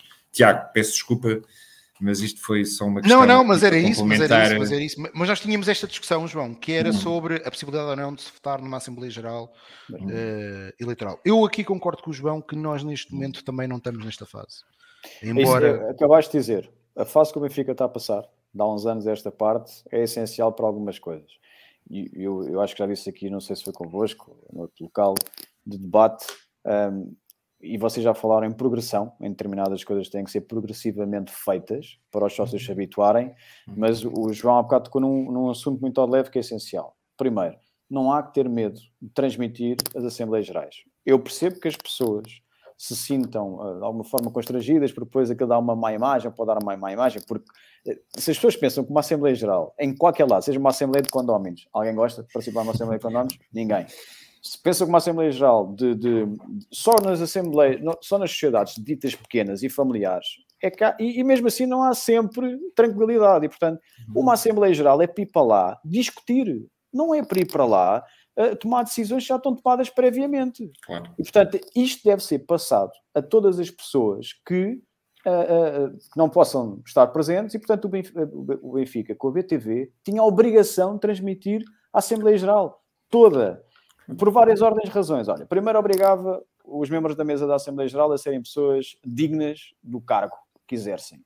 Porque aí forçavas, como estavam a ser escrutinadas por terceiros, qualquer pessoa que tivesse acesso ao canal, obrigavas a comportarem-se, e à direção também, que está lá ao lado, com dignamente. Aquilo que aconteceu na Assembleia Geral, em que tivemos todos presentes, ao erro, inclusive o Zé, porque até tem alguma dificuldade em estar presente, fruto de questões geográficas, uh, que se movimentou para ir lá Acho vergonhoso aquilo que aconteceu. Eh, foi a primeira, a primeira Assembleia do Pires de Andrade enquanto Presidente da Mesa. uh, aquilo que aconteceu. E isso deveria ser mostrado em todo o lado. Não é para serem depois vídeos de telemóveis de sócios que aí sim é que irromperam, e acho vergonhoso fazerem vídeos e depois passarem lá para fora para aparecer nos canais, quando, quando isso verificar então lá dentro, porque não é permitida a transmissão para fora, a partir do momento em que já é transmitido para fora, as pessoas ficam com uma perfeita noção e comportam-se condignamente. Obviamente, nós estamos à espera que aquilo seja tópicos animadores, porque as pessoas entendem, têm, os sócios têm entendimentos diferentes sobre várias questões que estão ali. Claro. Agora, não tem que haver, obviamente, a cena, eh, como acabou, por exemplo, essa Assembleia Geral, uma confusão enorme, com, com cortar o microfone ao Rui Costa, por exemplo, o próprio presidente da mesa Assembleia Geral à altura, claro. uh, e portanto isso, isso forçaria a que as pessoas comportassem condignamente. Segundo aspecto muito importante, um, a questão do, do, do, local, enfim, se for o caso como aconteceu com o Sporting há uns anos, lembram-se que foi ao Pavilhão Atlântico, salvo erro, fez uma Assembleia Geral. Uh, isso depende muito dos custos associados, etc. Sim, Benfica, claro. Felizmente tem, tem boas condições para isso, só se acontecesse aqui. Mas, mas quando eu há bocado vos queria dizer da progressão, queria-vos dizer isto. Isto tem a ver com. Os sócios hoje em dia estão, estão habituados a uma determinada realidade para as Assembleias Gerais. E nós, de facto, temos. O Zé é um tema recorrente comigo e com o Zé.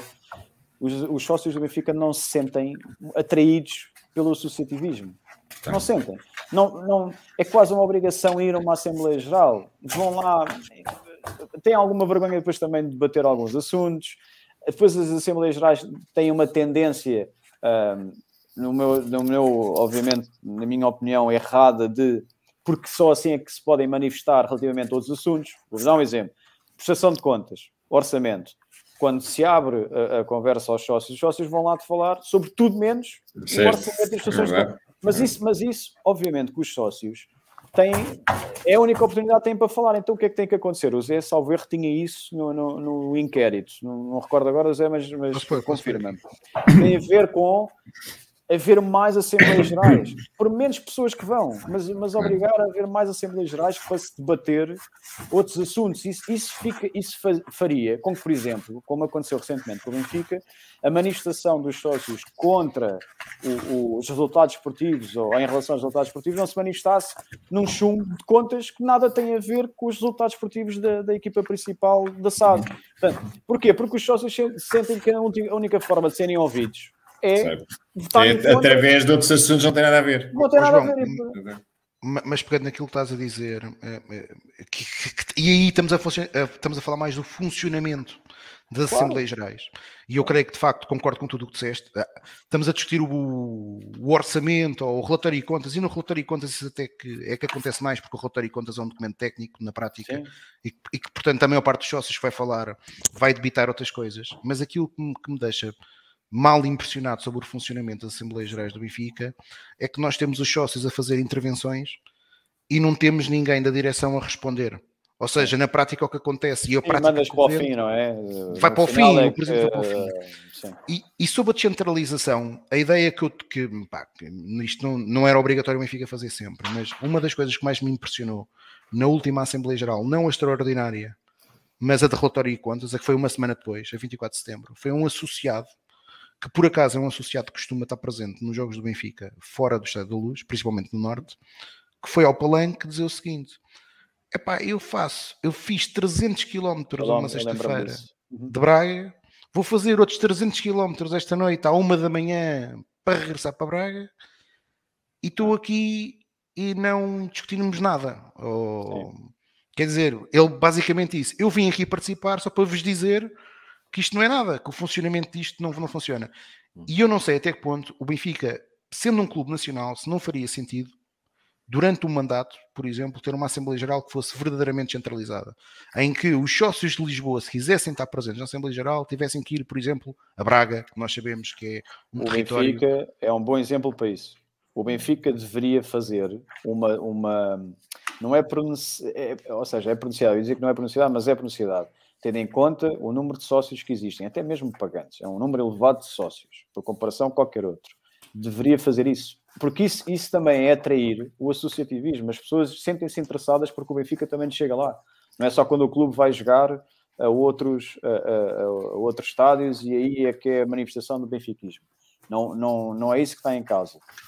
Eu, eu vou um bocadinho até mais longe e eu percebo que as pessoas, algumas não, ou a maioria, não têm esta sensibilidade As sociedades esportivas, como é o caso da, da enfim, é SAD, mas aqui eu tenho que fazer inevitavelmente a ligação ao clube. Nós temos no, no clube o mínimo obrigatório para fazer assembleias gerais anuais, ou seja, contas e orçamento. Pronto, é o que existe. E os sócios aproveitam isso para ir lá então falar e dizer o que têm a dizer, tudo menos sobre, sobre as contas e orçamento. Eu acho que atendendo à especificidade do clube, do que é, e por ligação à SAD, por ter inevitavelmente um, um cordão umbilical que liga ao futebol profissional, eu acho que deveria existir uma obrigatoriedade do clube ter mais uma Assembleia Geral por ano, que seria em junho, pós final da época desportiva, que a época desportiva termina a 30, 30 de junho, portanto seria no dia 1 de julho ou durante o mês de julho, para discutir aquilo que é o projeto desportivo de, do, do falhanço que foi o ano anterior ou do, do, do bem que correu o ano anterior, como para a próxima época desportiva. Porque aí sim os sócios iriam se sentir atraídos e iam ter, nós íamos ter as melhores Assembleias Gerais que existiam, independentemente da crítica e de, de, das coisas a favor, benéficas. Não há que ter receio disso, porquê? Porque e não existe essa vontade, porquê? Porque a direção não está para ir para uma Assembleia Geral, tem que responder a coisas relacionadas com aquilo que foi os seus falhanços, ou então uh, serem criticados por algo que correu mal e não sabem responder. Mas reparem, isto acaba por acontecer nas outras Assembleias Gerais. Quantas vezes não ouvimos o Luís Filipe Vieira a chegar lá e dizer que não havia, não pagava comissões a este, ou que, ou que é mentira que não pagava árbitros, ou que, portanto, tudo o que era fora daquele conteúdo daquela Assembleia Geral caía sempre sobre, sobre. E ele respondia, a verdade é esta, ele ia sempre lá responder à maneira dele, mas ia sempre responder. Portanto, pode-se criar e deve-se criar uma Assembleia Geral específica durante o mês de julho, que é o mais adequado, porque ainda é preparação da próxima época, ainda não acontece aqui grande coisa, uh, para se debater projeto esportivo anterior, o que é que correu mal, e manifestarem-se os sócios relativamente àquilo que deve acontecer na próxima, na próxima época desportiva. E assim, pelo menos, a do orçamento e a da prestação de contas, parece a mim, já, já caía ali um bocadinho dentro mesmo daquela esfera, só em Assembleia Geral, quem quisesse bater aqueles assuntos. Até, eu ia... Um, eu ia aproveitar estás a dizer, até por, até, até por uma coisa que acontece atualmente. Acho que isso fazia todo o sentido, ou seja, a direção do Benfica poder falar sobre o futebol e sobre as modalidades, por exemplo, sem medo, sobre sim. o desempenho, sem medo. Explicar. E, e era menos pernicioso, porque, por exemplo, nós tivemos um relatório e contas que foi chumbado em 2012 em que claramente os sócios que chumbaram não foi pelo, pelos detalhes técnicos do documento ou pelos não. números apresentados, Uma foi pelos resultados esportivos. É? Ah, ah. Zé, relativamente às Assembleias Gerais, tu consideras normal esta alteração que foi feita nos Estatutos de 2010, em que o chumbo de documentos como orçamento ou relatório e contas não, são não é obrigatória a direção voltar a apresentar um novo documento? Uh, e não tem consequências. Nem apresenta um novo documento, nem há consequências. Isso aconteceu em 2020, com o chumbo do, do, orçamento, que a direção não apresentou um novo orçamento, que nunca ficamos bem a perceber bem como é que o Benfica Clube supostamente foi gerido, porque normalmente... Reges, numa... Reges pelo anterior orçamento, é? mantém-se em vigor. Em teoria seria isso, não é? é. Uh, e no relatório de contas de 2012. Pá, isso foi só uma manobra, mais uma manobra para se eternizarem no poder. Portanto, basicamente era um dos obstáculos que, que a direção do Vieira tinha para não cair uh, na, parte, na parte da Assembleia Geral e foi por causa disso que tiraram. E nem se dignaram a colocar lá que ter que tem que apresentar o, o relatório de contas outra vez nem o orçamento. Portanto, isso é uma das alterações que tem que ser feita. A discussão de como é que depois se uh, a direção cai ou não, eu percebo que é preciso ser discutido, porque também não pode cair a direção facilmente, porque perde-se uns jogos antes e então imediatamente cai. Mas a apresentação tem que existir, ou seja, tem que ser obrigatório eles apresentarem, passado 30 dias, um novo documento aos sócios. E para mim seria, se no próximo ano chumbasse outra vez, a direção caía. Portanto, ou seja, eu não sou tão radical a pensar que chumba duas vezes num espaço de 30 dias e cai a direção, mas se cair duas vezes seguidas, ou o orçamento ou o relatório de contas, a direção deve cair e não se pode candidatar nas próximas eleições. Portanto, eu aí sou, sou como diz o outro, radical. Mas, José, tens, agora... tens noção que isso, qualquer, qualquer grupo de pessoas que conseguisse fazer chumbar essa proposta por duas vezes, depois criava essa instabilidade da direção. Tenho, mas, é, mas nós não, nós não, oh João, nós não nos podemos queixar que os sócios não têm controle e depois, pois, ao mesmo tempo, tem, quando claro. nós queremos dar controle a uma coisa fundamental, como é ou um orçamento ou um relatório de claro. contas, claro. portanto, a, a, direção tem que ter a capacidade também de mobilizar os sócios, explicar o que é que está a acontecer, para os sócios poderem tomar uma decisão e dizer: não, não, atenção, há um perigo da direção cair, está nas vossas mãos. E o que aconteceu sempre foi queremos o mínimo de pessoas na Assembleia Geral para poder passar isto, como aconteceu com os estatutos. Os estatutos foram cento e tal sócios que Sim. votaram, infelizmente. 120. Portanto, senti- portanto eu, eu também eu- é uma coisa que temos que pensar muito bem. Agora, tem que haver mecanismos, como não temos a figura do, da Assembleia Geral Destitutiva, não temos nenhum desses mecanismos, tem que se temos. pensar num mecanismo em que os sócios. Temos, temos a revogação com justa causa. O, o que o Zé está a dizer é exatamente o oposto daquilo que nós temos sempre em qualquer clube, que é a revogação com justa causa dos membros da. da- Então, mas Bem, para nós, o nosso hino é mais aberto que isso. O, o problema é que isso está sempre dependente daquilo que é a opinião do, do Presidente da mesa Claro, como é óbvio. então, Veja-se o que aconteceu no clube do Sporting Não. com o Vério Alves. Está bem. A AGE, Eu não quero interromper, mas é um assunto interessante. Eu queria que o Zé Rosário terminasse, Não, eu- mas isso é um assunto bem, interessante. mas, não mas- sabia mas que- podes pegar. Tenho uma opinião diferente. A minha questão é: eu não acho que neste momento nós tenhamos qualquer capacidade, como sócios, de mudar o rumo ah, nos próximos três anos. A não ser que o, o amigo Rosário venha cá com a PJ ou que haja uma coisa muito importante que o Rui Costa se demite. Não temos qualquer forma de fazer isso. E o que eu digo é: se os sócios quiserem ter essa forma, havia antigamente com o relatório de contas ser chumbado. E neste momento não há. Porque se tu me envias, um, como tu fizeste na AGE, e vocês escreveram muito bem o, o, o requerimento, mas ainda hoje, se ele não quisesse aceitar o requerimento, ele não aceitava. Ele não aceitava, porque está lá uma, na cláusula, está lá escrito que ele pode, Ah, se ele a questão da achar, justificação. Claro, Ok. como é óbvio, portanto, nós Tá não bem, temos mas isso é maneira. diferente do dizer que não é possível. Eh, pronto, Então, mas essa Não, não é- é. É possível, é, é Mas, possível. mas é Depende da possível, é, mas se tu não tiver, outra vez, se não tiveres uma pessoa séria lá à frente que não tens, Mas isso não se resolve com. isso, na minha opinião, Não é? isso não se resolve com, com regras escritas, quer dizer. Não, nem os é estatutos o que conseguem é. resolver isso. com certeza. Mas não se resolve com, mas resolve-se com o relatório de contas. Por exemplo, se o relatório de contas disser, se for chumbado, a direção Não, cai. com certeza, mas eu acho que não, os relatório de contas não deve servir também para, para. Ou seja, nós não podemos dizer eu quero chumbar um relatório de contas porque é a única forma que eu tenho de, termin- de acabar com esta direção. É o Eu, perigo. esse argumento não é o perigo. concordo. Eu o não efeito não é o concordo. mesmo, a intenção não é a mesma, e o propósito não é, não é o mesmo. O mecanismo Eu é tenho não uma opinião que é o, o chumbo, até, até distingo aqui o orçamento do relatório de contas.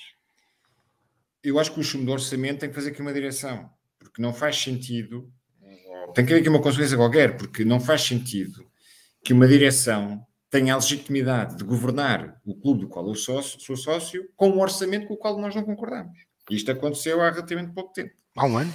Pronto. E, portanto, a maioria dos sócios disse: Eu não quero este orçamento, eu não quero este plano de investimentos, não quero isto.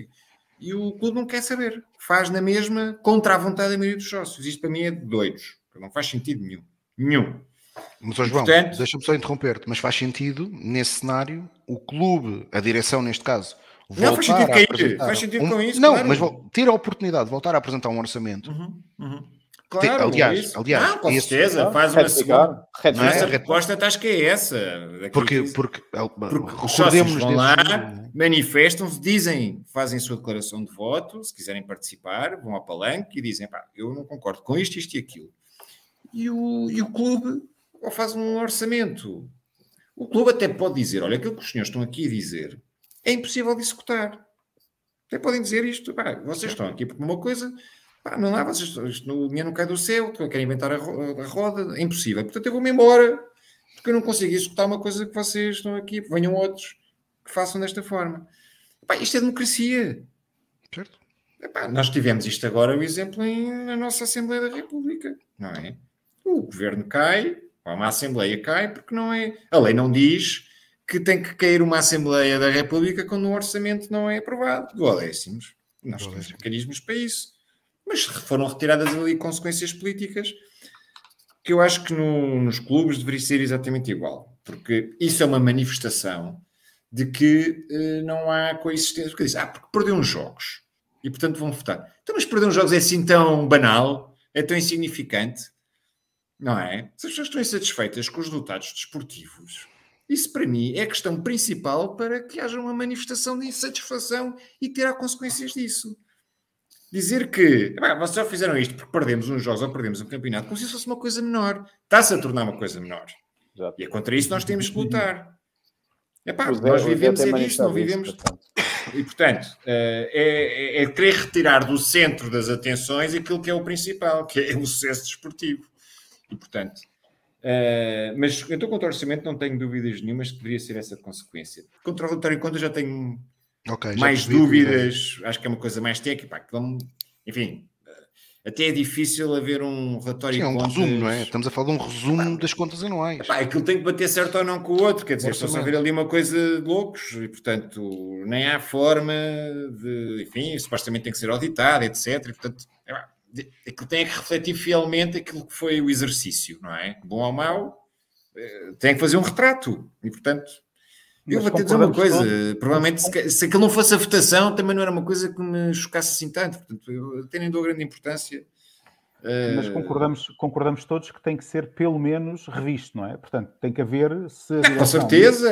Nestes não, estatutos agora, mesmo que eles não ponham essa cláusula, que eu acho que não vão pôr a No orçamento não vão pôr, não vão pôr. Não, não vão pôr, mas pelo, mas pelo menos tem que haver uma, uma revisão do orçamento ou do relatório de contas e ser apresentado outra vez, que isso nem isso aconteceu, não é? Portanto, não, é verdade. Não, isto foi, foi do 8 para 80. Portanto, estou, estou de acordo contigo, foi direcionado para eles, no fundo, o que é que disseram? Epá, eu quero estar aqui quatro anos e não quero ir nunca a referendo uh, todos os anos. Portanto, é quatro anos tranquilos, ganha ou perca, uh, faça o que. Dá para vitimizar e tudo. Com certeza. Portanto, sem dúvida alguma que foi essa a intenção e, portanto, não há, não há dúvidas nenhumas quanto a isso e também não estou iludido. Uh, enfim, gostaria de ter aqui uma boa surpresa quanto a, quanto a mas quanto a isto não estou. Mas isso é um não estou a vê-los ainda com esta maturidade democrática de serviço ao clube para aprovar uma medida dessas. E, portanto, aqui é tal coisa progressiva. Eu espero que se ganhe muita coisa nesta revisão. Espero que não se perca nada. E acho que não se vai ganhar tudo. E, portanto, esse acho que não é... Uh, não se vai ganhar essa parte ainda. Mas, enfim, se o que vier trouxer uma solução melhor daquela que temos atualmente, temos que ficar satisfeitos. Depois é a questão da medida. Estamos muito perto, muito longe e sinceramente, enfim, o desespero é tal que a minha expectativa é quase. O meu receio às vezes até é regredir ainda mais. Uh, espero que não, enfim, tal como introduziste muito bem no início desta nossa conversa, houve aqui, pelo menos formalmente, uma preocupação de juntar uh, várias sensibilidades do Benfica, não é? Eu não gosto de chamar de oposições porque acho que é, é ridículo uh, a expressão neste contexto, mas as várias sensibilidades, uh, portanto, pelo menos no papel houve essa preocupação. Uh, epá, e estou convencido, enfim, tenho essa esperança de que venha dali uma solução melhor daquela que, que temos e que não haja nenhuma alteração que piore aquelas que nós temos. E é provável que esta revisão seja votada em voto eletrónico. Não percebi? Desculpa. Que a revisão estatutária que seja apresentada possa ser votada em voto eletrónico. Eu espero que não. Eu espero que não. Mas é provável que isso seja, venha a acontecer. Eu não sei se é provável. Eh, vamos lá ver. O Benfica, eh, no último ato eleitoral, eh, enfim, felizmente abandonou essa solução, ou não adotou essa solução nesse caso. Enfim, se o fizer eletronicamente, uh, enfim, na minha opinião, fica logo ferido de toda a legitimidade que, que eles eventualmente queiram introduzir. Uh, enfim, esta solução, este movimento, esta criação, esta nomeação da Comissão de, da Revisão Estatutária e a proposta que aí vem foi também uma tentativa de, do Presidente Rui Costa, e bem, temos que elogiar naquilo que está bem feito, de mostrar que quer fazer diferente e perceber que é preciso uma nova solução estatutária. E, portanto, tem que ser aplaudido. Ele, num debate, num dos debates, da, ou no debate da, penso que foi no debate ou na entrevista que deu a Sol na BTV, já não me recordo, mas disse claramente que também era favorável, por exemplo, à limitação mandatos. Uh, dos mandatos. E, portanto, até que uma solução, não sei se falou concretamente da solução, mas talvez até provavelmente mais radical daquela que eu defendo, o que é curioso.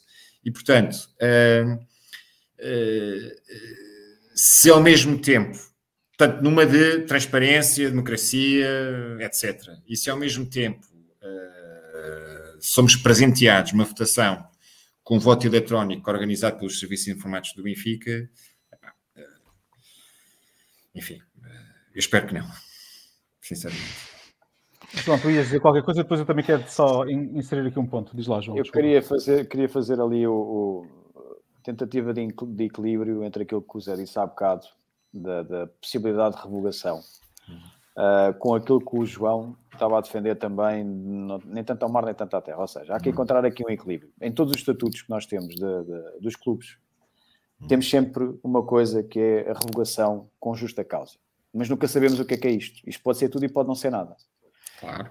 Vamos pensar assim, o caso do Sporting, eu, eu volto a dar o caso do Sporting, porque efetivamente, efetivamente, no início do mandato do Varandas, que agora vai terminar, havia ali claras e razões públicas para se perceber que seria viável, pelo menos ir-se a uma Assembleia Geral para se discutir a revogação com justa causa. E foi sempre bloqueada pelo Rogério Alves, um colega nosso que entendeu que, que ou seja, dá-se demasiada um, dá-se demasiado poder a uma pessoa só, que é o Presidente da Mesa da Assembleia Geral, uhum. para decidir se entende ou se não entende os motivos apresentados pelos sócios para a, revogação com a justa causa. Uhum. Isto é perigoso, por um lado, porque só estamos a falar de uma pessoa que tem que decidir isso. Essa pessoa pode não ter sensibilidade ou ter, portanto, já estamos aqui a, a aventar uma, uma grande dificuldade. E, portanto, as duas, uma, ou se determina, que é extremamente difícil, o que é que é justa causa, por exemplo, falhança do projeto esportivo, perda de. de uh, Sim, é totalmente subjetivo. É, é sujeito à avaliação, nem consegues indicar isso. Exatamente. Aliás, eu nem conheço, só se acontecer, vou-vos dar o exemplo também daquilo que aconteceu, por exemplo, em Alcochete, era claramente um motivo para se avançar com isso, porque a direção não tinha competência nem legitimidade para continuar. Pronto, é um exemplo muito grave, expoente máximo daquilo que poderia acontecer. Infelizmente foi, um, foi quase um caso único voltando para. Portanto, eu, eu se não tenho capacidade para poder tirar quem eu votei enquanto sócio para se manter à frente, ou não lembro, do clube, então tenho que ter aqui outro mecanismo. Também não pode passar por aquilo que, o Zé disse, porque, ou seja, eu utilizava um procedimento, um expediente que não era aquilo que eu pretendia para tirá-los lá. Ou seja, hum. se eu tivesse duas votações, por isso é que eu estava Sim. a dizer há bocado ao Zé, se eu tivesse duas, duas votações para, para não aprovar o orçamento, eles tinham que cair. O, o, o, o procedimento não era o indicado para obter o resultado, a consequência que eu quero. E, portanto, não há que ter eh, aqui o receio de meter os resultados esportivos como revogação para retirar as pessoas do, do, dos cargos. Porque o único objetivo de uma direção desportiva é obter resultados esportivos. Se não obtém resultados esportivos... Se isso não for fundamento com justa casa pelo então não é nada. Pronto, e, portanto, temos, temos aqui este problema que é há sempre uma defesa do lado lá, portanto, do visado, que é, mas a mim não me uma estabilidade suficiente para me manter aqui em quatro anos, eu poder entregar-vos o resultado esportivo. Obviamente tinha que se arranjar aqui um mecanismo, nem ao primeiro ano do mandato, ou eventualmente nem ao segundo, disso poder acontecer, mas ao terceiro ou ao quarto, estamos a falar Pronto, aqui de quadrienas. É uma, uma, boa solução. Mas, mas, tem que ser, tem que se assumir a falta de resultados esportivos como motivação para retirar as pessoas de lá, porque senão não estão lá a fazer nada não, não conseguem obter aquilo que nós pretendemos. É que as pessoas vão para as Assembleias Gerais, os sócios vão para as Assembleias Gerais, criticar as contratações, quanto é que gastámos em, em, comissões, quanto é que gastámos nas contratações, porque é que não, não apostámos isto, ou o treinador não, não faz o género do Benfica, seja lá o que for, os sócios vão manifestar aquilo que entendem, aquilo que é a visão só do desporto. Portanto, isto, isto é que poderia ser assumido. Por isso é que eu disse de arranjar aqui uma solução intermédia entre aquilo que o João disse e o Zé, porque o Zé, relativamente àquilo que estava a dizer, só porque o procedimento, o, o objetivo que tu queres alcançar, não estás a fazer honestamente por, pelo meio mais adequado. Estás a fazer através de uma, de uma enfim, não aprovar um orçamento para provocar a queda, percebes? Não, mas eu, eu é assim, a minha questão aqui é, voltamos a uma conversa, se não são sérios, nós não conseguimos fazer, mas há que tem que haver, os sócios têm que ter algum mecanismo que foram todos retirados. A questão é essa que eu digo, portanto, é muito difícil neste momento, se houver um problema muito grave, e as pessoas se mantiverem lá, ou seja, ainda hoje o Vieira, se não tivesse sido acusado, ainda lá estava, estás a perceber? E apesar de tudo o que aconteceu. Não, não foi só acusado, que... foi o tribunal que o tirou mesmo Pronto, lá bem, juridicamente. Portanto, a, a minha questão é que nós não temos nenhuma capacidade neste momento de conseguir controlar os nossos destinos quando temos as provas todas à nossa frente que ele foi à Assembleia Geral, à Assembleia da República, falar o que falou. Portanto, era isso que eu estou a dizer. Eu, eu quero ali um meio termo oh, para isso conseguir. Uh, não me leves a malta a interromper, mas pegando naquilo que estás a dizer, até porque está é ligado com a separação dos órgãos de eleições Exatamente. separadas. E, e eu até ia dizer uma coisa, que é, nós em 2019 tivemos um facto inédito e que creio que hoje já ninguém desmente, nem aqueles que durante muitos anos foram apoiantes de Luís Filipe Vieira, que foi termos um presidente da direção a agredir um associado numa Assembleia Geral Eu e depois é ele que tem. Eh, Estão a ver a importância da transmissão na BTV de uma Assembleia Geral, por exemplo? ma- mas, mas, ó João, depois é ele que tem, ele, salvo seja, porque é os estatutos que assim, que assim, que assim, o, que assim o indicam, é a direção Que vai analisar. que vai analisar disciplinar. Sim, um o teu poder disciplinar. processo sim. disciplinar. Quer dizer, é Vai completamente decidir- incompreensível. Vai Sim. decidir se levanta ou não levanta um processo disciplinar, que é, é- é completamente inacreditável. Eu não sei se passaria pela Assembleia Geral a solução, mas eventualmente fazer do Conselho Fiscal um Conselho Fiscal e disciplinar. Sim, Pois, é, é a Mas minha lá está, opinião, mas, mas, mas novamente voltávamos àquilo que o João estava a dizer, que era teríamos que rever também as competências desse órgão e teria que haver necessariamente listas de candidatos completamente independentes claro. para, para exercer Só essa independência. claro, senão seriam rainhas de Inglaterra, não vão exercer. Ah, a, a- questão é, vamos lá ver uma coisa. Isto, isto tem a ver com a vivência do, do, do, enfim, do nosso próprio clube. Há bocado falavas na, na, na questão do, do, do Vieira. Nós depois também não, não nos podemos esquecer que quando houve eleições o Vieira voltou a ganhar. E, portanto, há- a democracia acaba por, por aparecer e surgir, como, como, como aconteceu. As pessoas votaram, temos que discutir se, se, se foi falseado, se nós conseguimos chegar a alcançar os resultados que até hoje são. Eu, não, eu desconheço, pelo menos, eu não percebi efetivamente eh, se houve ou não houve essa, essa, enfim, esse manuseamento, essa falsificação de resultados, resultados obtidos ou não. Parece-me a mim, e, e é isto que eu efetivamente gosto de debater, que um sócio como, como nós somos, eh, passado um fracasso esportivo total, chega a uma eleição porque à pressa foram investidos 100 milhões de euros em jogadores que se conhece, que à partida seriam bons e que se conhece e que iriam dar bons resultados, e um treinador pago para o seu regresso a peso de ouro, que constituísse um, um- um voto útil em alguém que efetivamente não tinha um projeto esportivo. Portanto, eu também tenho que, que- que dar a mão à palmatória de uma pessoa que entende eh, ou vê aquilo que pretende para o futuro do Benfica de uma forma completamente diferente da minha. Podemos é discutir novamente, como eu disse, os resultados, não. eh, se os resultados foram aqueles verdadeiramente ou não. Isso é outra coisa. E isso também nos levaria a outro tema que o, que o- que José Salvador também meteu, que era eh, as segundas voltas, portanto, os resultados propriamente ditos, as percentagens dos resultados, Uhum. para haver segundas voltas ou, ou- ou não. Uhum, Isso também, era- uhum. isso também era relevante, parece-me. Sim, isso era uma proposta. O, o Zé há pouco disse uma coisa que foi um, um pequeno equívoco. A proposta das listas separadas foi uma proposta do Servir o Benfica na revisão estatutária eh, durante a candidatura 2020, mas a da. Não foi de Rui Gomes da Silva. Rui Foi eu que Gomes me enganei, foi eu que disse foi- isso. Foi eu que Ah, disse foste tu, isso. João. Então foi eu que me Então, enganei, sim, sim. Tens tu. razão. Ele é que defendia a questão da disse segunda volta, não é? Ele defendia foi da segunda volta. Ele defendia da segunda volta. Certo, tens razão. E de facto faz sentido. Eu quer dizer, pelo menos para mim faz sentido, porque em 2020, eh, e creio que o sentimento gen- generalizado das, do- de quem constitui o movimento Servir o Benfica é que gostávamos muito de ter ido a votos. Mas tínhamos a noção exata do momento que o clube atravessava, pelo menos para nós, eh, e, e nós termos, eh, sentirmos que tínhamos um resultado de 0,01, mas que esse resultado impedia eh, uma alteração na direção do Sporting do Benfica, nós nunca nos íamos perdoar a nós próprios. Estás a falar em que altura? Da do 2020. 2020. 2020, ou seja, quando, aparece, quando aparecem quatro candidaturas, Sim. sim. Luís Filipe Vieira, Noronha, João Gomes da Maranhão Lopes, Silva. Gomes da. Silva, a nossa e aquela que eh, acabou por não chegar ao fim também, mas a de Bruno Costa Carvalho, que já sabia à Sim. partida que não ia ser válida, mas que depois Certo. apareceu com o Luís Miguel David, creio eu que é assim que o sócio se chama, eh, e que acabou por desistir. E portanto, eh, a a- aquilo que Rui Gomes da Silva defendia na, na sua proposta de revisão estatutária é que eh, se na primeira volta não existisse uma maioria, Sim. eh, os, dois, os, dois, os dois primeiros fossem uma segunda volta. Na minha, loja, na minha opinião, isto faz sentido. Porque Faz, faz. Não, faz aumenta a sentido. pluralidade dos projetos. Todas as, as soluções que confiram maior legitimidade, maior participação, maior congressão, etc., são sempre benéficas e, portanto, também não acho que haja dúvida. Não, é, não tem sido o caso, mas com, os- com as regras que nós temos, nós podemos ter, por exemplo, um presidente eleito por 30% dos que Certo. que é assustador. Pronto. Portanto, totalmente de acordo com essa, Queria- com essa Oh, oh, solução. Ô, Tiago, queria só lançar aqui uma coisa. Nós falámos há pouco dos orçamentos, não é? E, e vamos imaginar que, no, que no- na proposta que vai ser entregue à, à Assembleia Geral para ser discutida, não está lá nada sobre uh, ter que apresentar novamente os, os, os, orçamentos. O que é que nós, como sócios, durante a Assembleia Geral, se não for a tal votação em bloco, que se não formos para essa, para essa fantochada da votação em bloco, o que é que nós podemos fazer para fazer uma alteração no meio da Assembleia Geral para esse tipo de pontos? Antigamente era possível.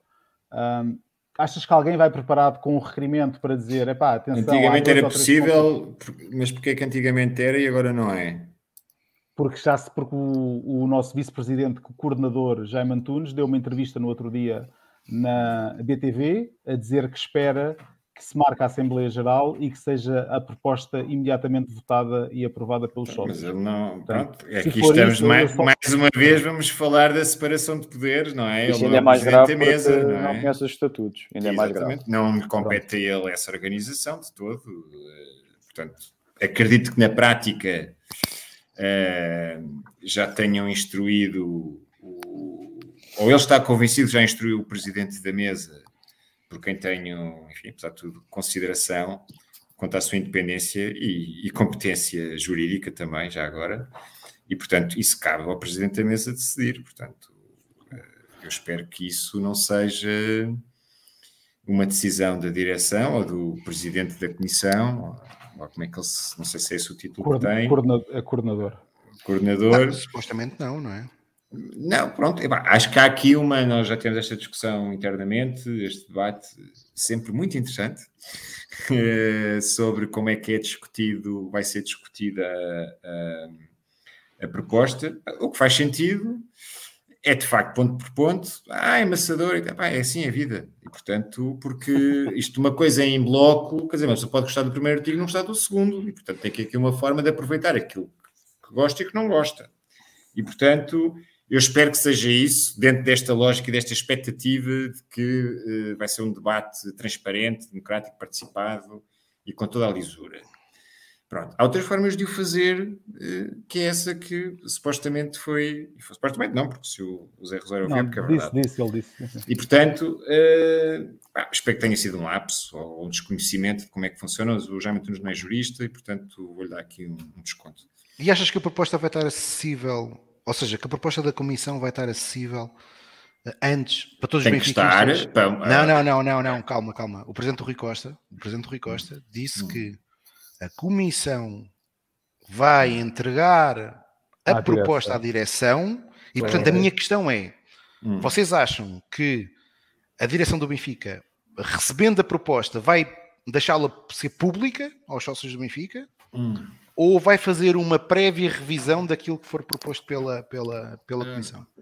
Eu, eu estou convencido que, enfim, informalmente, vamos lá ver, o, o Jaime Antunes, o coordenador, é membro da direção. Portanto, eu, no mínimo informalmente, eu não acredito que seja aprovado um documento que apanhe de surpresa os demais uh, membros da direção. Não acredito nisso, enfim, uh, não estou lá para ver, não, não faço ideia, mas quero, quero admitir que, enfim, que eles estarão a par mais ou menos do que. Ou seja, o documento que lhes chegar formalmente à mão é um documento que eles já tomaram conhecimento de forma informal. Pronto. Estou convencido disso. Uh, até porque o contrário seria, se calhar, um pouco estranho e poderia até criar aqui algum mal-estar entre a Comissão, os membros da Comissão e a própria direção, porque no fundo, se eles foi conferido o mandato para apresentar uma proposta, depois ser rasurada pela direção, a direção acha que tem a legitimidade de dizer, pá, eu não, obrigado pelo trabalho, eu não gosto, eu não vou submeter isto a, Mas foi isso que Costa Assembleia. Disse, é? Pronto. Disse o quê? A Rui Costa que... disse na entrevista que a Sim. Comissão, na entrevista que deu à BTV, que a Comissão hum. Irá apresentar uma proposta à direção. Certo, eu entendo aquilo que estás a dizer. Mas, Ou seja, em princípio mas, a direção não vai ter uma surpresa porque está lá já muito Sim, sim. Mas a se direção acaba graveta. Ter, sim, em última instância, se a direção quiser, pode. Não, pode, mas eu não acredito que eu acredito que não faça, salve-se, e, e aqui esse perigo real é real, existe. Não. Eh, eu acho que uh, eles vão tentar uh, procurar num momento em que haja alguma paz social no Benfica, agora não é fácil, para uh, realizar uh, a Assembleia Geral. Porque, ou seja, tentar fazer exatamente aquilo que fizeram com as últimas eleições. Portanto, aquilo parecia que ia ser, sabe-se lá quando, não é? Formalmente ele até tinha, esta direção anterior teria legitimidade para chegar até ao fim do mandato, mesmo da posse do Vieira. Apanharam ali um bom momento desportivo, muitas vitórias e tal, e portanto, logo no início do campeonato, tá, e aproveitaram aquela janela de oportunidade, vamos fazer já. O aprendiz de Vieira. O aprendiz de Vieira. Exatamente. Pronto. Portanto, isso ficou claro. E, portanto, estou já. convencido que na questão dos estatutos, eh, ou seja, já se percebeu que eles. Eh, portanto, há aqui um, um receio sempre, já falámos sobre isto a propósito dos temas hoje, sobre a questão de enfrentar os sócios, as assembleias, etc. Portanto, esta proposta uh, vai ser submetida, acredito que vai chegar esse momento, uh, mas vão procurar um momento em que, pá, não vai ser amanhã, mas hoje, o Benfica, o Benfica não está. Eu até, epá, isto é, tem que ser dito assim: o Benfica não está a jogar o suficiente para ser apresentada uma, uma proposta de. Mas isso leva uma formal de, de estatutos à Assembleia, não vai ser convocada. A Assembleia Geral Extraordinária demonstrou que, pelo menos num universo relativamente grande, porque na hum. Assembleia Geral Extraordinária o Benfica vivia um bom momento esportivo. Hum. Uh, os associados, e nós tínhamos esses números, porque hum. tínhamos que ter o quórum Soubemos que falharam muitos associados que assinaram o requerimento, embora nós uhum. tenhamos conseguido o quórum. A verdade é que estavam lá o triplo dos associados que assinaram o requerimento, presentes na Assembleia Geral Extraordinária, ah, com uma expressão significativa. Sim, a pergunta que eu te fazia é: hum. tu achas que a direção, e, e, também faço a pergunta aos três, que a direção possa, até porque o Rui Costa disse isso, hum que a revisão estatutária não poderia ser aprovada por uma minoria de 0,5% dos sócios que vão às Assembleias Gerais. Que ele possa poder tentar pode, poder pode, fazer uma votação de uma forma diferente, por exemplo, uma votação uh, descentralizada dos estatutos. Uh, eu espero que não, mas pode acontecer e, e não seria uma surpresa, infelizmente. Mas deixa-me, como, como dizia o Zé Torres em 86, deixa-me sonhar. E portanto, uh, vamos, vamos, esperar, vamos esperar que as coisas vão suceder de forma, de forma, da forma que o Benfica merece e precisa, para contribuir também para esta paz social que está, que está a faltar, tem que ser ganha também de outra forma, quando os resultados desportivos não estão a corresponder. Uh, agora, tudo o que tu estás a dizer pode acontecer. E olha, cá estaremos para denunciar uh, e para contestar. Uh, e, enfim, seria mais um episódio muito negro na história do Benfica, porque se ia perder aqui uma oportunidade histórica. Uma janela, sim. Claro. Para uma revisão que é necessária, com uma participação das várias sensibilidades, e portanto tem tudo para ter os ingredientes necessários para que saia dali uma coisa equilibrada. Uh, em prol do clube, se depois, no final, eh, a votação e a discussão vai ser um mero exercício puramente formal, sem qualquer tipo de envolvimento democrático por parte dos sócios, vai valer muito pouco, para não dizer nada.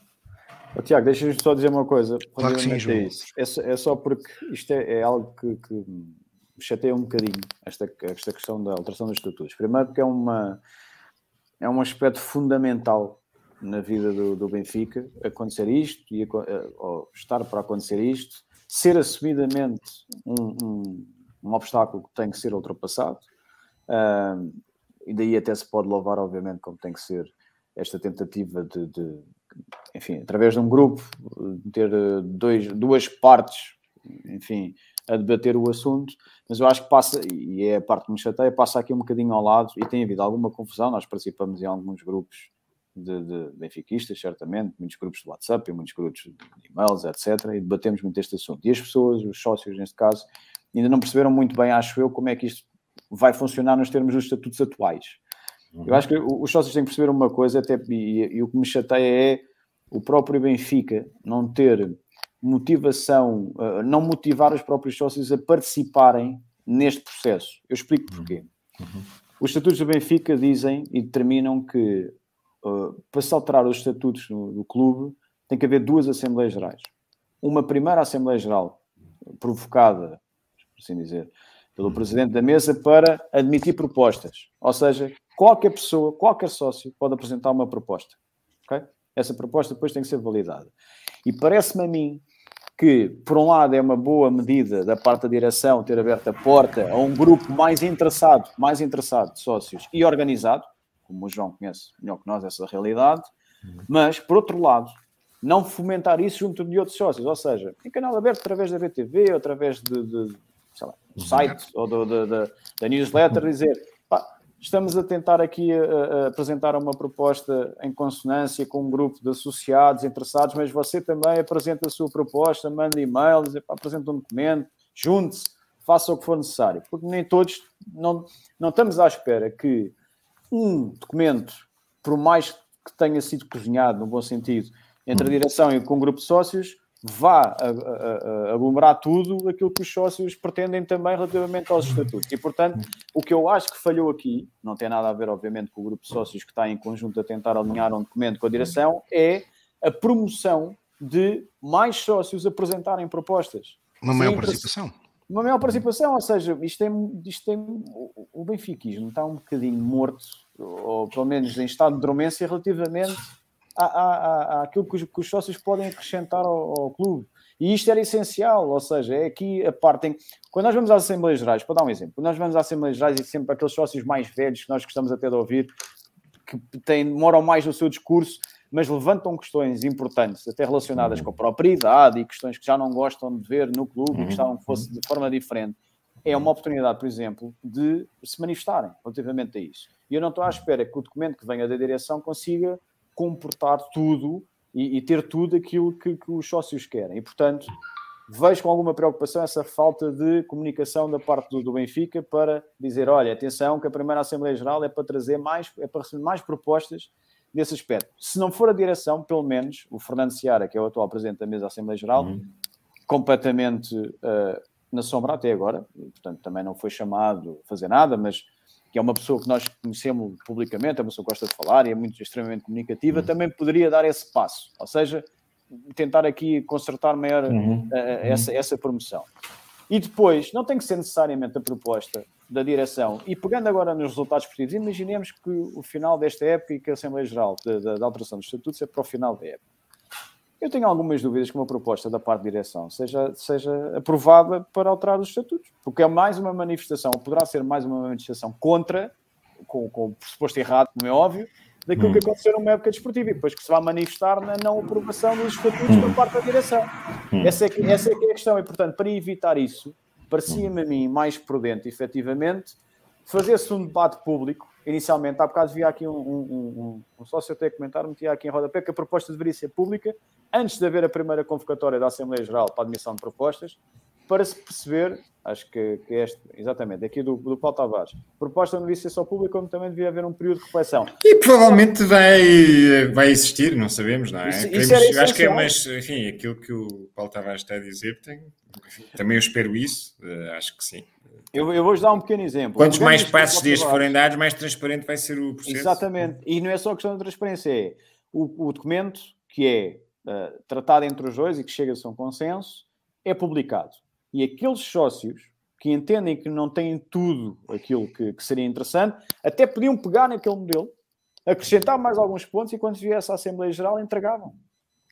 E até, Ou até se lançar uma, uma um processo, como às vezes há nos diplomas mais importantes, Exatamente. de discussão pública benfiquista, não é? Tal e qual. Portanto, haver um, um Q&A que as pessoas abriam aqui um espaço Exatamente. aberto de uma janela chamada discussão pública, formal, neste caso, em que todos os sócios poderiam participar. Eh, Foi isso que o Servir Benfica acabou por fazer em 2020? João, a, Sim, questão do, do, a questão do regulamento eleitoral é, é, pegar um bocadinho na, na, na ideia Sim. que foi a, a tentativa de hum. aprovação do regulamento eleitoral Uhum, okay? uhum, previamente uhum. às eleições, às últimas uhum, eleições, uhum. tentar fazer isso com os estatutos, a mesma certo. coisa. Mas não, promover isso com os sócios, promover isso. Ainda vão agora, uma vez que não está, não está, segundo sabemos, não é? Uh, enfim, pelo menos não há notícias em contrário de que o documento ainda não está Pronto, fechado. Uh, enfim, como o Zé disse há pouco, faltam dois dias ou três, né? dia 28 é segunda-feira. Ainda por cima não é no bissexto. É, é, dia Era final de fevereiro. Ele disse como não é no bissexto, vão ter que dar à sola, uh, porque segunda-feira está aí, é o último dia do mês. Segunda-feira portanto... já não pode ser porque é o aniversário, estão muito ocupados a, a fazer eventos. Pronto. Que não portanto, existem. domingo vamos ter aí a proposta, portanto faltam dois dias, menos do que isso. Uh, portanto, ainda vamos a tempo em que esse, que essa solução seja adotada. Portanto, e se o Benfica o fizer, cá estaremos para, para aplaudir. Nós queremos é boas ações. Falando em boas ações, Zé, eu aproveitava aqui uma coisa que o João Diogo disse, é se faz sentido nesta proposta de estatutos estar contemplado um regulamento eleitoral que clarifique de uma vez por todas os processos eleitorais do Benfica uhum. Eh, e algo que infelizmente não foi possível uh, devido à intervenção do Dr. Pires Andrade de aprovar na Assembleia Geral Extraordinária dia 17 de setembro. Achas que faz sentido incluir nesta proposta de revisão estatutária uh, a aprovação do regulamento eleitoral? Sim, eu acho que era uma. Já matávamos, como é que era, dois coelhos de uma só cajadada, eu acho que era, era, era fundamental. Porque antigamente estava, tudo isto estava no regulamento do Regulamento Geral que foi aprovado em 1960 e tal. 8. Portanto, esse, 868, esse regulamento já não existe. Lamentável, portanto, tu tens essa cópia. Que é uma vergonha, sim. Lamentável que exista uma cópia. Porque para a Assembleia Geral não existe o Regulamento Geral, não existe. Portanto, eles dizem. Mas seria, seria uma, uma maneira muito fácil de, de resolver esse problema e aproveitar já no corpo dos estatutos, uh, porque há uma parte dos estatutos que fala do, do, da parte eleitoral, da Assembleia Geral Eleitoral, e incluir aí uh, o regulamento eleitoral e fazíamos as duas coisas ao mesmo tempo.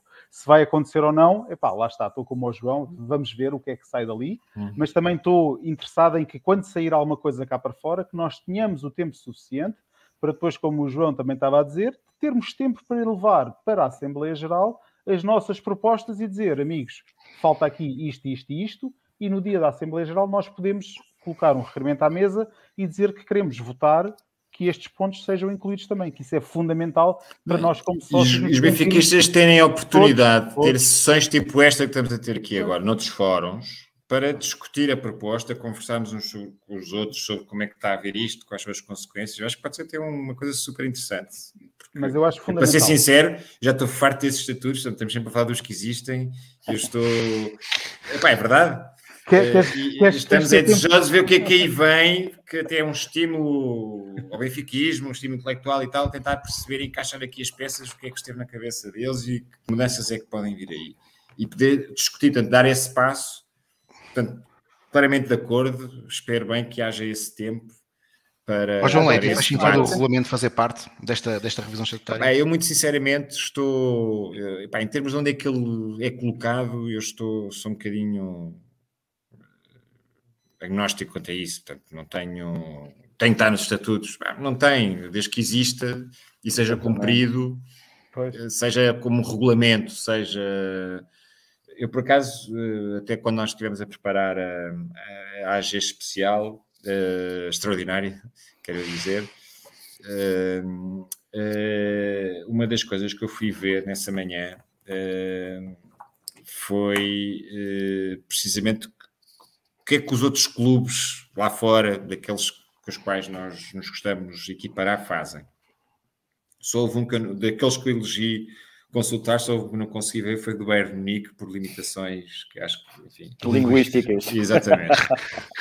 uh, não tem inglês, os malandros? É pá, se calhar até dizia lá coisa, clica aqui no inglês, mas cá está em alemão essa parte e nem isso eu conseguia perceber. Pronto. Mas uh, há, nós temos aqui, malta, amigos no, no Serio Benfica que fala alemão, uh, percebe mais ou menos, e, e já uns tempos tentou ver isso, uh, mas já depois da AG. Mas vi os do, do Real Madrid, Barcelona e Boca Juniors. Porque até tradicionalmente, sobretudo o Real Madrid e o, o Barcelona e o Boca Juniors são os clubes que também costumam ter mais participação em termos de atos eleitorais. Portanto, também é interessante ver Uh, sobretudo esses dois, uh, porque têm participações, enfim, ao nível do Benfica, portanto, são os três clubes que normalmente têm mais sócios né, nos atos eleitorais. O do, o do Barcelona, se acho que é o do Barcelona, tem lá o regulamento da base. O principal capítulo, o mais longo dos estatutos, é o, é o regulamento eleitoral. Eles regulam, inclusive, o layout do boletim. Portanto, está lá escrito quais são as dimensões, o que é que tem que ter, portanto, aquilo é. Uh, do Boca Juniors? Não, não, não, do Barcelona. Uh, o do Barcelona, por exemplo, o do Boca, acho que é o Boca que diz que tem que ser uh, sábado ou domingo. Portanto, está lá escrito que não há cá às quintas-feiras à, à, noite, não é? Portanto, bem, isso são clubes com uma, uma adesão popular uh, de tal ordem e que não deixam de ter, não deixam de ser vencedores por causa disso, por terem regras destas, são aquelas que nós podemos ver nos nossos estatutos. Não é? E haveria aqui outros exemplos, agora não, não, não, enfim, não memorizei os estatutos desses dois clubes, mas na altura, essa manhã, há pouco tempo tive para preparar essa, essa Assembleia Geral, foi o que, que eu retirei. E de facto, uh, temos muito a aprender, infelizmente, uh, nessa matéria, com clubes a quem nós nem relativamente a isso nós devíamos nada. Uh, portanto, mas onde ele fica, voltando ao início da questão, se é, no, se é nos estatutos, é num regulamento, desde seja aprovado pelos sócios claro. e que seja cumprido e, que as partes o cumpram, isso para mim é-me indiferente. Portanto. Em, em, para vos dar um exemplo, em Portugal, por exemplo, hum. as federações hum. esportivas, hum. estamos a falar de federação, o Benfica Clube é maior que determinadas federações esportivas, e, portanto uh, em termos de associados e de, de atividade. As federações esportivas têm nos seus estatutos sempre um regulamento eleitoral Uh, junto, porquê? Porque o regulamento eleitoral está relacionado diretamente sim, tem uma dignidade especial sim. com as eleições, não é? E, portanto, uhum. é, é, não é mais do que o procedimento para as eleições. Certo, certo naquela entidade. órgãos sociais, sim. O João tem razão, ou seja, quer seja incluído como anexo aos estatutos, hum. ou seja independente, não interessa, mas está agregado aos estatutos, ou seja, se é para alterar estatutos uhum. e se implicar alterações ou atualizações ao regulamento eleitoral, ao procedimento para as eleições, tem que ser, obviamente, também Não, há uma, sim, há uma norma, eh, aqui também para completar, com a qual eu, eu há uma norma pela qual eu acho que os estatutos devem dizer que é, tem que haver um regulamento eleitoral. No mínimo, essa norma os estatutos têm que dizer, que nem hoje diz, mas nem isso dizem. Não dizem isso hoje, não é? O Benfica não diz nada, não tem nada. Pronto, nem isso diz. Isso tem que dizer. Tem que haver um regulamento eleitoral aprovado em Assembleia Geral de Sócios. Epá, isso sim. Agora, se depois fica mesmo... Os cadernos eleitorais... O José passa a vida a bater nesse assunto que é essencial. Não, está nos cadernos eleitorais. É aí que está o, o segredo do. Ó oh, oh, João Diogo, eu, eu ia fazer uma pergunta, da, até baseado naquilo que o João Leite disse, sobre os estatutos de Barcelona. Eh, se nós fomos, fizermos aqui uma comparação, o estado institucional do Barcelona e do Benfica eh, no ano passado foi muito similar. Bateram os dois no fundo institucionalmente, com é. problemas com presidentes, com processos envolvidos nas, com a justiça. Sim. Hoje, uh, os estatutos do Barcelona não acabam, até por muito daquilo que disse o João Leite, de se nós olharmos em comparação para os últimos meses, o Barcelona parecer institucionalmente muito melhor do que nós. Não, é, não foi a força dos estatutos que permitiram isso?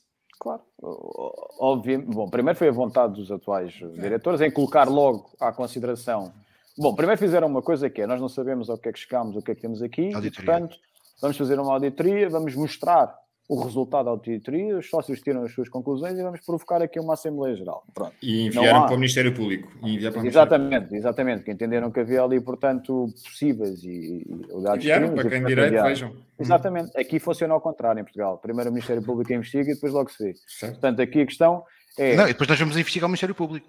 Não, e, e não só, mas repara, veja-se bem uma coisa, e eu acho que isto é, nós já falámos sobre isto, não, não quero estar a meter um assunto diferente na, na, na ordem do, tra do trabalhos de hoje, para o próprio Rui Costa, enquanto presidente, eu falo no Rui Costa porque é o presidente é quem, hum. enfim, de, assumiu uh, esta posição e esta vontade. Para, para, a própria, para a própria imagem do Rui Costa, seria completamente diferente se ele tivesse feito aquilo que o Laporta fez inicialmente. Ou seja, até o próprio procedimento que, que, que, que aconteceu no Barcelona era aquilo que naturalmente deveria acontecer no Benfica e não aconteceu. No Benfica, nós tivemos aqui três justificações: foi a emissão do empréstimo obrigacionista, passar a fase da Liga dos Campeões e depois dar alguma estabilidade à equipa para fazermos estas eleições. O Laporta chegou lá completamente, enfim, uma desgraça total o futebol. O treinador presta a sair, ele ainda aguentou o Coman ali há algum tempo, etc não era criticado, o, o Laporte não era em si o Laporte que estava a ser criticado, era, era, era toda, toda a convulsão de problemas que o Barcelona passou no, no último ano, desde, desde o, o Bartolomeu já na parte final. Aqui, não. Aqui, e eles fizeram uma auditoria diferença através, inicialmente, uma, uma DD, uma, uma due diligence através da Deloitte, passou depois para uma entidade estrangeira, a Kroll, para fazer a auditoria forense, e depois apresentaram os resultados publicamente, até deram uma conferência de imprensa, veja-se bem, pública, para, para, com todos os jornalistas, os canais, etc., ali para ouvirem, comunicam que vão participar ao Ministério Público e depois abrem aquilo aos sócios. Aqui são os sócios que perdem a vontade de andar atrás de, de, perceber os problemas, que, os eventuais problemas que se passam.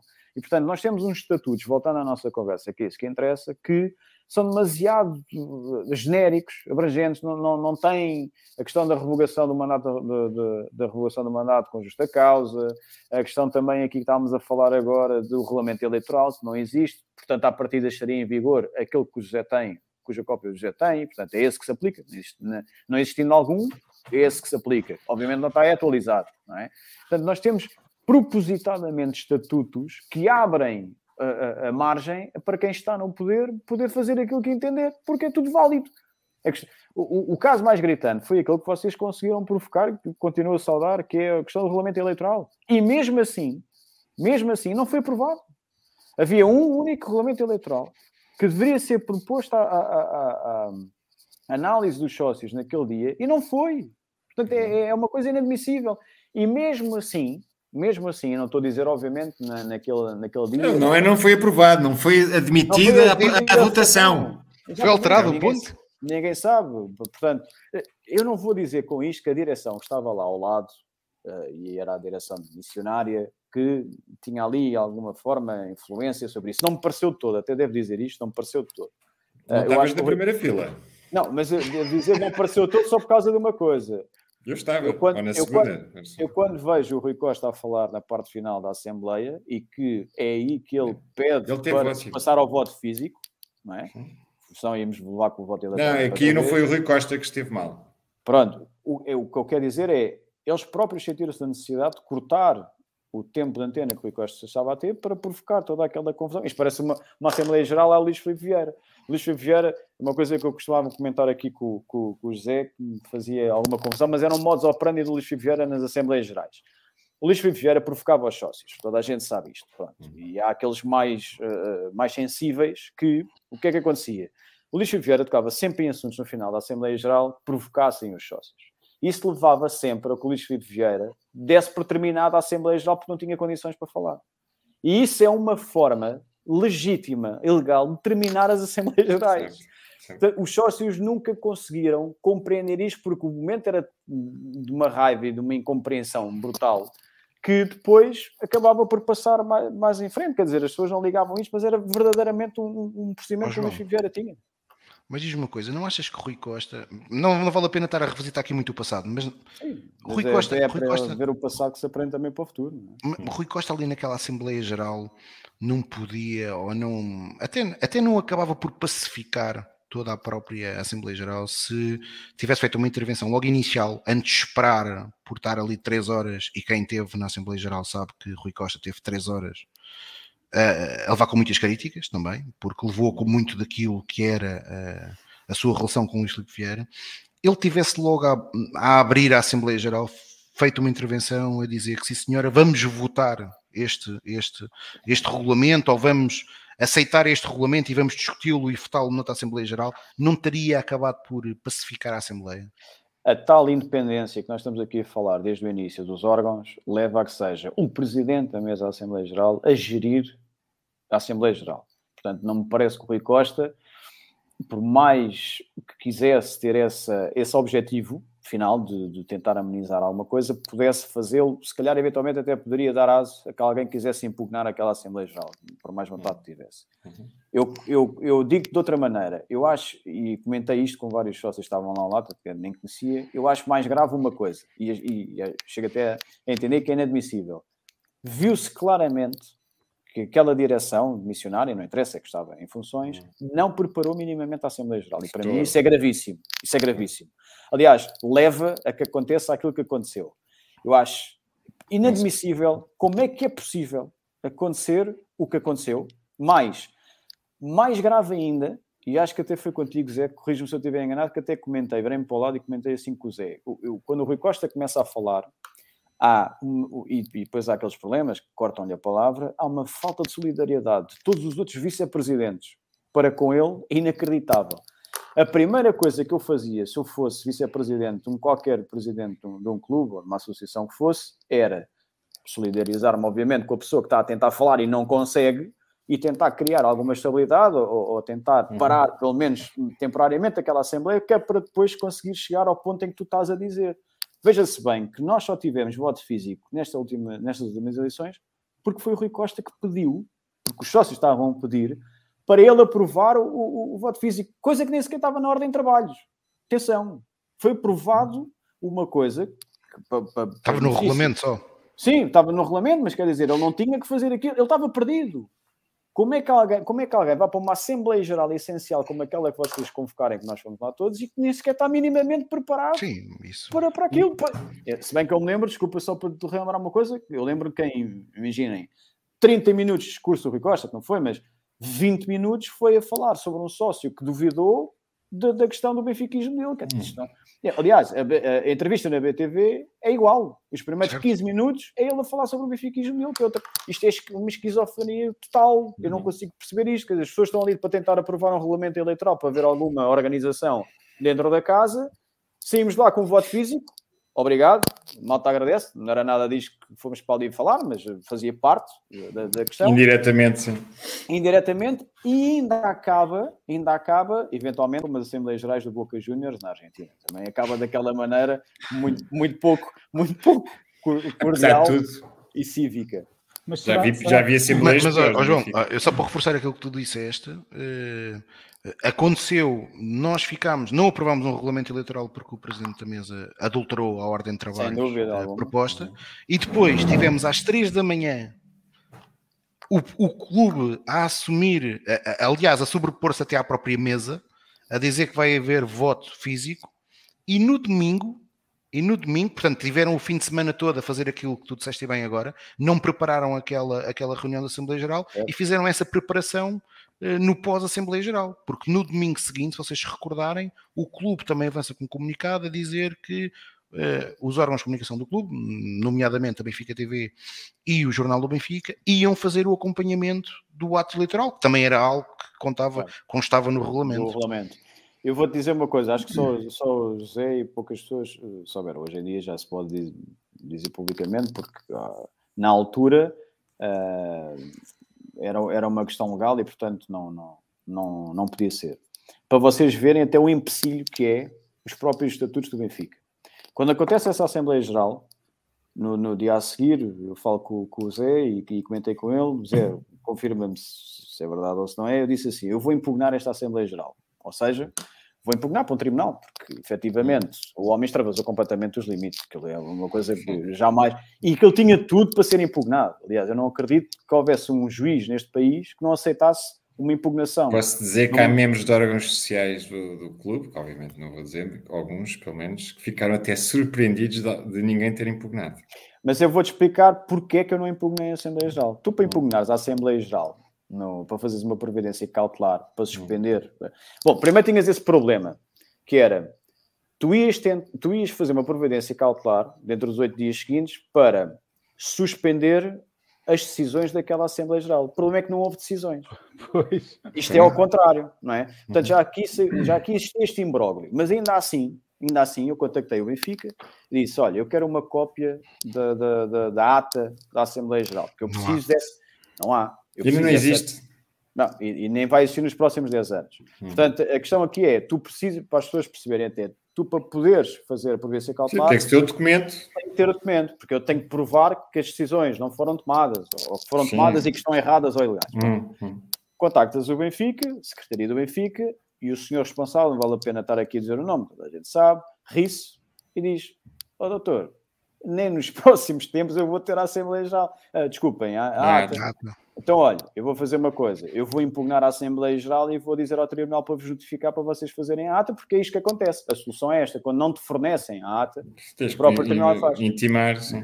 É aí, é aí que, salvo erro, até foi o José que me, alertou. Olha, nem vale a pena tentar se impugnar, porque, segundo a indicação que eu tenho, o Benfica, a direção, vai tentar chegar a um consenso relativamente a determinadas diretrizes, normas para sim, sim. as próximas eleições. Pronto, e aí, efetivamente não vale a pena estar a fazer uma coisa que depois mais tarde virá a cair em, saco roto. Uhum. E assim foi. Acho que houve, se há uma coisa que nos vemos orgulhar, fruto do vosso trabalho, acima de tudo, foi que efetivamente correu bem, foi, foi em termos até de, de pá, do interesse dos sócios, etc., foi extremamente interessante ver, uhum. mas só foi a este toque, ou seja, só, só foi porque os sócios forçaram tanto, tanto, tanto e foram mesmo assim empurrados e, e, e, encostados com a saída do Rui Pereira e depois com a entrada do Pires Andrade, etc. Hum. Mas isto é só para vocês terem, para as pessoas terem uma noção, que vocês certamente os três têm, terem um cheirinho daquilo que é a dificuldade de impugnar uma própria Assembleia Geral do Benfica. É muito difícil. Eu, eu, eu confirmo, sim, só para confirmar. Mas queria também fazer aqui o, a, a, ligação com esta agora da Assembleia Geral Extraordinária que eles vão marcar, esperemos bem daqui a pouco tempo, mas eu também acho que não vai ser. Será que eles também não vão se preparar como não se prepararam para a outra? Uh, é assusta-me assusta um bocadinho. Eh, tu dizes não, mas eu já, eu já, não sei nada, não é? Quer dizer, Acho será que, que, eles vão preparar aquilo não, como houve pá, houve ali um abruzamento, inclusive na questão das gestões, de, na gestão da, das Assembleias Gerais, e portanto, uh, eu acho que primeiro contavam que para já que era impossível alguém uh, conseguir reunir os requisitos dos estatutos porque eles foram feitos para eles não se realizarem. Pronto, essa foi a primeira surpresa. Uh... Depois confiaram no bom momento do Benfica desportivo. Exatamente. Tal e qual. E depois confiaram. Epá, há muita gente que assina isto. Enfim, depois eles têm esses dados porque eles depois vão ver. Enfim, vão picar os números para ver se há o cor ou não da, da convocatória. Uh, provavelmente havia muita gente de fora. nós pedimos aquilo para ser um fim de semana e o Rui Pereira prometeu-nos que ia ser um sábado à tarde. O Tiago sabe Sim. que é testemunho nessa reunião. E estava no estádio? Uh, e era ao estádio? e era, e era para ser no estádio, para ser, aliás, como fez o Barcelona e o Vitória Sport Clube. Uh, Sport Clube. E portanto, uh, portanto o, o Rui Pereira estava totalmente de acordo com, com, com este procedimento. Uh, isto até ele nos disse isto dois ou três dias antes, portanto, da última reunião que houve uh, antes da sua missão.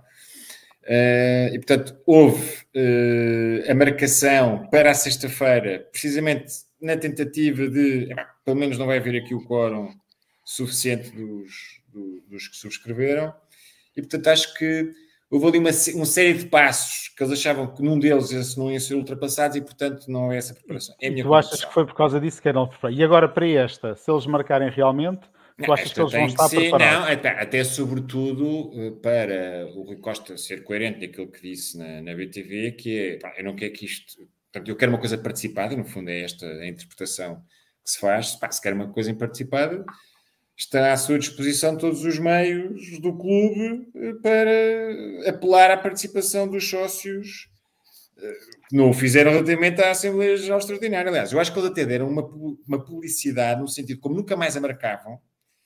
Uh, começou a passar a palavra, as pessoas começaram a pedir nas redes sociais, no estádio, etc. Uh, enfim, nos vários fóruns, portanto, criou-se uma panela de pressão junto do Benfica de marca lá a porcaria da AG que já foi, era para ser convocada há seis meses. Sim, mas marcaram também naquele bom momento. Eles é? publicidade a uma coisa que não queria que acontecesse. Mas se eles, eh, seguirem, se eles seguirem as mesmas regras neste momento, então isso Não, aqui não. Epá, nos estatutos. Está bem, a dizer, se ele for coerente com aquilo que disse. Pronto, tudo bem, for... mas, mas, vamos, vamos fazer aqui um bocadinho de cenário. Ou seja, hum. vamos dizer que o, que o Benfica continua a jogar mal como tem jogado a hipótese é o quê? É só marcá-la quando começar a nova época não com o novo sei, treinador? Eu, sinceramente, relativamente aos estatutos, eu sinceramente não sei, porque epá, eu uh, independentemente dos. Vamos lá ver. Vamos imaginar que o cenário, o cenário desportivo continua negro como o atual, não é?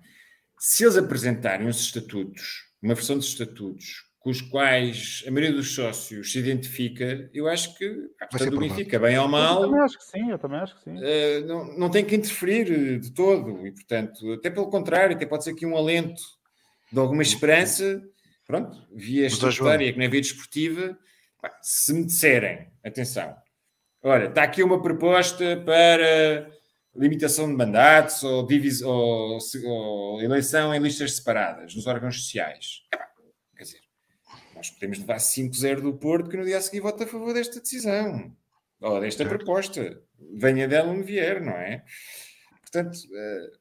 Mas, João, há pouco, há pouco o João Diogo, uh, depois de uma intervenção que eu fiz, uh, de forma inteligente, disse-me assim: epá, estás desatento a escrever os estatutos. que foi o quê? é que Rui Costa, pelo menos foi essa a ideia com que eu fiquei numa das intervenções dele sobre os estatutos, referiu que, um, ou deu a entender que tinha que se arranjar uma forma qualquer de aprovar os estatutos que não fossem Assembleia Geral, pelas Assembleias Gerais serem pouco participadas. A verdade é, como dizia o João Diogo e bem, qualquer revisão estatutária terá que passar por uma Assembleia Geral, pelo menos por duas. Uh, portanto, Mas como é que ele vai, como é que ele vai contornar isto? Ou seja, como é que ele vai aumentar a participação? Porque nós sabemos, e isso é factual, as Assembleias Gerais mais participadas nos últimos anos foi aquelas que se limitaram à votação, que eu acho que será indecoroso se isto for feito, e estou a falar naquelas de pandemia, em que uma pessoa chegava lá, votava e ia-se embora, ponto final, e eu creio que isto é impossível de se fazer uh, numa Assembleia Geral com esta importância, ou a extraordinária, porque não extraordinária de facto existiu uma participação muito grande, uh, porque foi visível, nós, nós vimos. É por isso que eu tenho aqui algum receio do que é que qual é o modelo que vão escolher. E eu estou, eu temo que possam escolher um modelo estilo aquele que foi as Assembleias Gerais em pandemia. Não, Ou tipo seja, tipo, é... tipo, tipo eleição também, oh, Tiago. Espero que não, espero que não. Pode ser eleição pá, mal, pá, nós estamos a viver num mundo situações pá, tristes pá, em, que, em, que, os ditadores estão a querer, enfim, normalmente dar aqui uma, uma demonstração de força. E eu espero que o Benfica não enfim, não, não opte por caminhos, por caminhos desses, pá, acho que não vai, todas as pessoas são outra vez, infelizmente ou felizmente, mas por razões más, outra vez a tomar consciência sobre o que é liberdade, o que é democracia, o que é transparência, com aquilo que estamos a assistir neste momento na Rússia e na Ucrânia, e portanto pá, era bom que tivéssemos aqui algum exemplo dentro das coisas que nós amamos, neste caso o Benfica, para que se devolva a paz social e, portanto, pá, que não. Enfim, que isto não seja uma fantochada. Enfim, não consigo agora dizer de outra forma. Uh, e, portanto, que haja uma discussão, que haja votação, uh, duas, três sessões, as que forem necessárias, para que os sócios se sintam confortáveis com, com, com a nova versão dos estatutos, se for o caso da sua aprovação. Pá, percebo os teus receios, infelizmente temos razões para desconfiar, porque são muitos anos de, de viarismo com práticas desta natureza. Mas enfim, portanto, cá estaremos para, para denunciar e para, e, para, e para dizer nossa justiça caso os sócios sejam afastados da discussão uh, deste, uh, deste documento, pá, que é vital enfim, não é, não é o suficiente, não é o determinante, mas temos que começar de algum lado. E a carta eu magna sei, do clube e precisamos. Eu sei de... que nós os quatro ficaríamos aqui a noite toda hum. a, discutir, a discutir estatutos, mas eu sei que alguns de vocês também têm outras, têm outras responsabilidades que eu não tenho. Uh, mas eu queria fazer uma última pergunta uh, que eu acho que é interessante, que é, creio que todos concordamos que a desproporção atual da votação de sócios é, é, é, uma desproporção completamente desigual e que faz pouco sentido. Hoje um sócio efetivo com mais de 25 anos, como disse o Zé há pouco e bem, eh, como é o caso aqui dos quatro, vale tanto que 50 sócios novos, o que é um manifesto exagero. A questão que eu vos perguntava, mais do que discutir o modelo, se voltamos atrás ou não, é há sócios que defendem uh, uma, que, uma simplificação. E a simplificação é, ao final de um ano, por exemplo, de associado, cada sócio vale um voto. Ou ao final de cinco anos, ou seja, é associado durante cinco anos, não tem direito a voto, depois desses cinco anos, todos os sócios valem um voto. João, este, João Diogo, este, este modelo para ti faria sentido ou, ou achas que devemos reduzir uh, a desproporcionalidade que existe atualmente? Uh, mas é o caminho deverá ser esse segundo e não e não fazer uma, uma, uma alteração tão radical naquilo que é algo que é histórico no clube também, diga-se passagem. Bom, eu, eu aí uh, a minha maior preocupação seria relativamente às casas do Benfica que têm um, um peso muito grande na, na, nas votações. Uh, enfim, dirigindo já às eleições, as casas do Benfica ganharam um poder exacerbado parece-me a mim. Eu, eu, percebo a função e a importância que têm, enquanto aglomeradores de sócios benfiquistas deslocalizados, e a importância que representam, porque são os representantes do Benfica, instituição, nesses polos, e portanto têm essa relevância. Passar daí, ou atribuir-lhes, ou de alguma forma a contrapartida pela relevância que tem a ser atribuída em número de votos, eu acho que eu não concordo com isso, porque primeiro é uma pessoa coletiva, segundo, uh, pode, e, são, e foram, enquanto Vieira esteve no, no, no, poder, não sei como é que vai ser com o Rui Costa, foram instrumentalizadas e não há problema nenhum em dizer isso, porque viu-se claramente uh, uh, nas últimas duas eleições o poder que as casas têm, a relevância que têm e o peso que têm na, na, naquilo que é o universo benfiquista a nível eleitoral. Quanto à divisão dos votos, eu obviamente, e acho que vocês vão concordar comigo, quem tem mais uh, anos de sócio, tem que haver uma diferença entre quem tem mais anos de sócio, tem que ter maior número de votos. Obviamente não sou a favor de uma discrepância enorme relativamente a isso. Quer dizer, eu, eu tenho 50 votos, mas não, não, não, acho que quem tenha menos 10 anos de sócio do que eu tenha que ter uh, 25, uh, desculpem, uh, menos votos, seja lá o número que for. Portanto, aqui a questão é, ponto 1, um, encontrar esse equilíbrio. Ponto 2, acho que efetivamente é um único tópico na alteração dos estatutos que deveria ser, uh, acho que foi o João que disse há bocado, deveria ser colocado um, a análise pública entre os sócios do Benfica para se debruçarem sobre isso, porque mexe exatamente com aquilo uh, uh, que, que, mexe com, com, com, aquilo que é, o, que é a manifestação da, da, da, pessoa, o voto. Uma pessoa, quando, quando, quando entra para uma associação, não paga só as cotas, as cotas têm a contrapartida, têm o objetivo de, de lhe dar o poder de, o poder de voto. E, portanto, essa discrepância que existe muito acentuada entre os sócios mais velhos por comparação aos mais novos, no Benfica então é gritante. E, e, e para, mim, e, e, para mim, este dado novo que foi ideia de Vieira, não é? Este, este, este poder que se atribui às casas enquanto sócio uh, veio rebentar literalmente com, com, com, com esta situação, mais a mais quando apenas determinadas casas são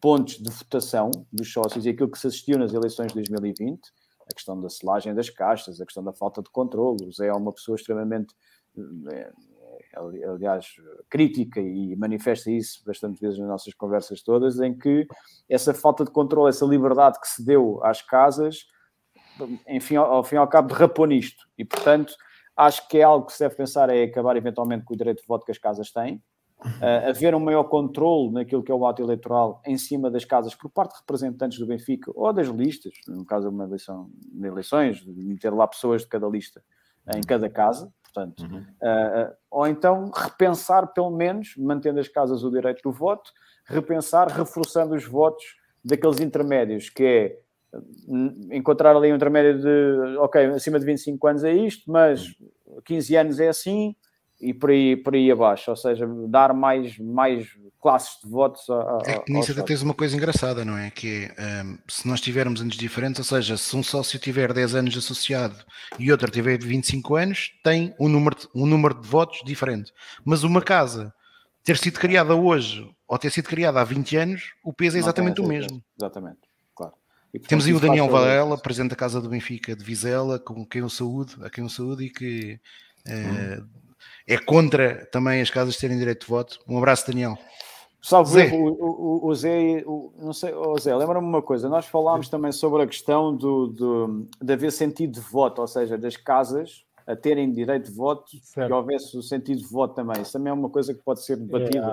É, há, há, certas, há, certas, há casas, casas que anunciam. Anunciam, mas nós há nunca casas, sabemos. É, há casas que é o presidente que decide, uh, ele decide, e há outras casas que, que têm mais liberdade em que. Eh, Eles fazem uma votação interna dos sócios da casa que dizem quem querem que eu vote. Sim, mas. E, e depois ele anuncia. Sim, depois vai lá mesmo dizer que nem sim, é assim, eu não sei. Sim. E é outra coisa. Tu dizes, tu dizes olha, vota no X. E depois chega vez... lá o Vieira, o Vieira diz: Isto é o problema do Benfica é excesso de democracia. Uma vez portanto... perguntei a um, um dirigente de uma casa, enfim, no Alentejo, não vou concretizar o nome da casa. E eu perguntei, então, mas como é que vocês lá decidem a, é pá, nós fazemos, a direção reúne, portanto, ele era a direção que reunia, não, não chamavam os sócios todos, também não era presente sozinho. A direção reúne e depois decidimos aquilo, a maioria dos, dos diretores diz ao presidente, olha, pode dizer, então como é que você sabe que ele vai votar mesmo nesse? Ele ficou assim, ah, não, acho que não, acho que não.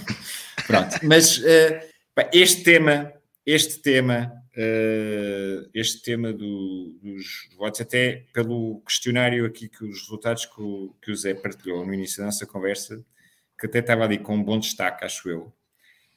epá, uh, foi dos temas que, epá, que até fazendo aqui uma piada que normalmente se faz com os advogados, em cada cinco sócios tens seis opiniões diferentes.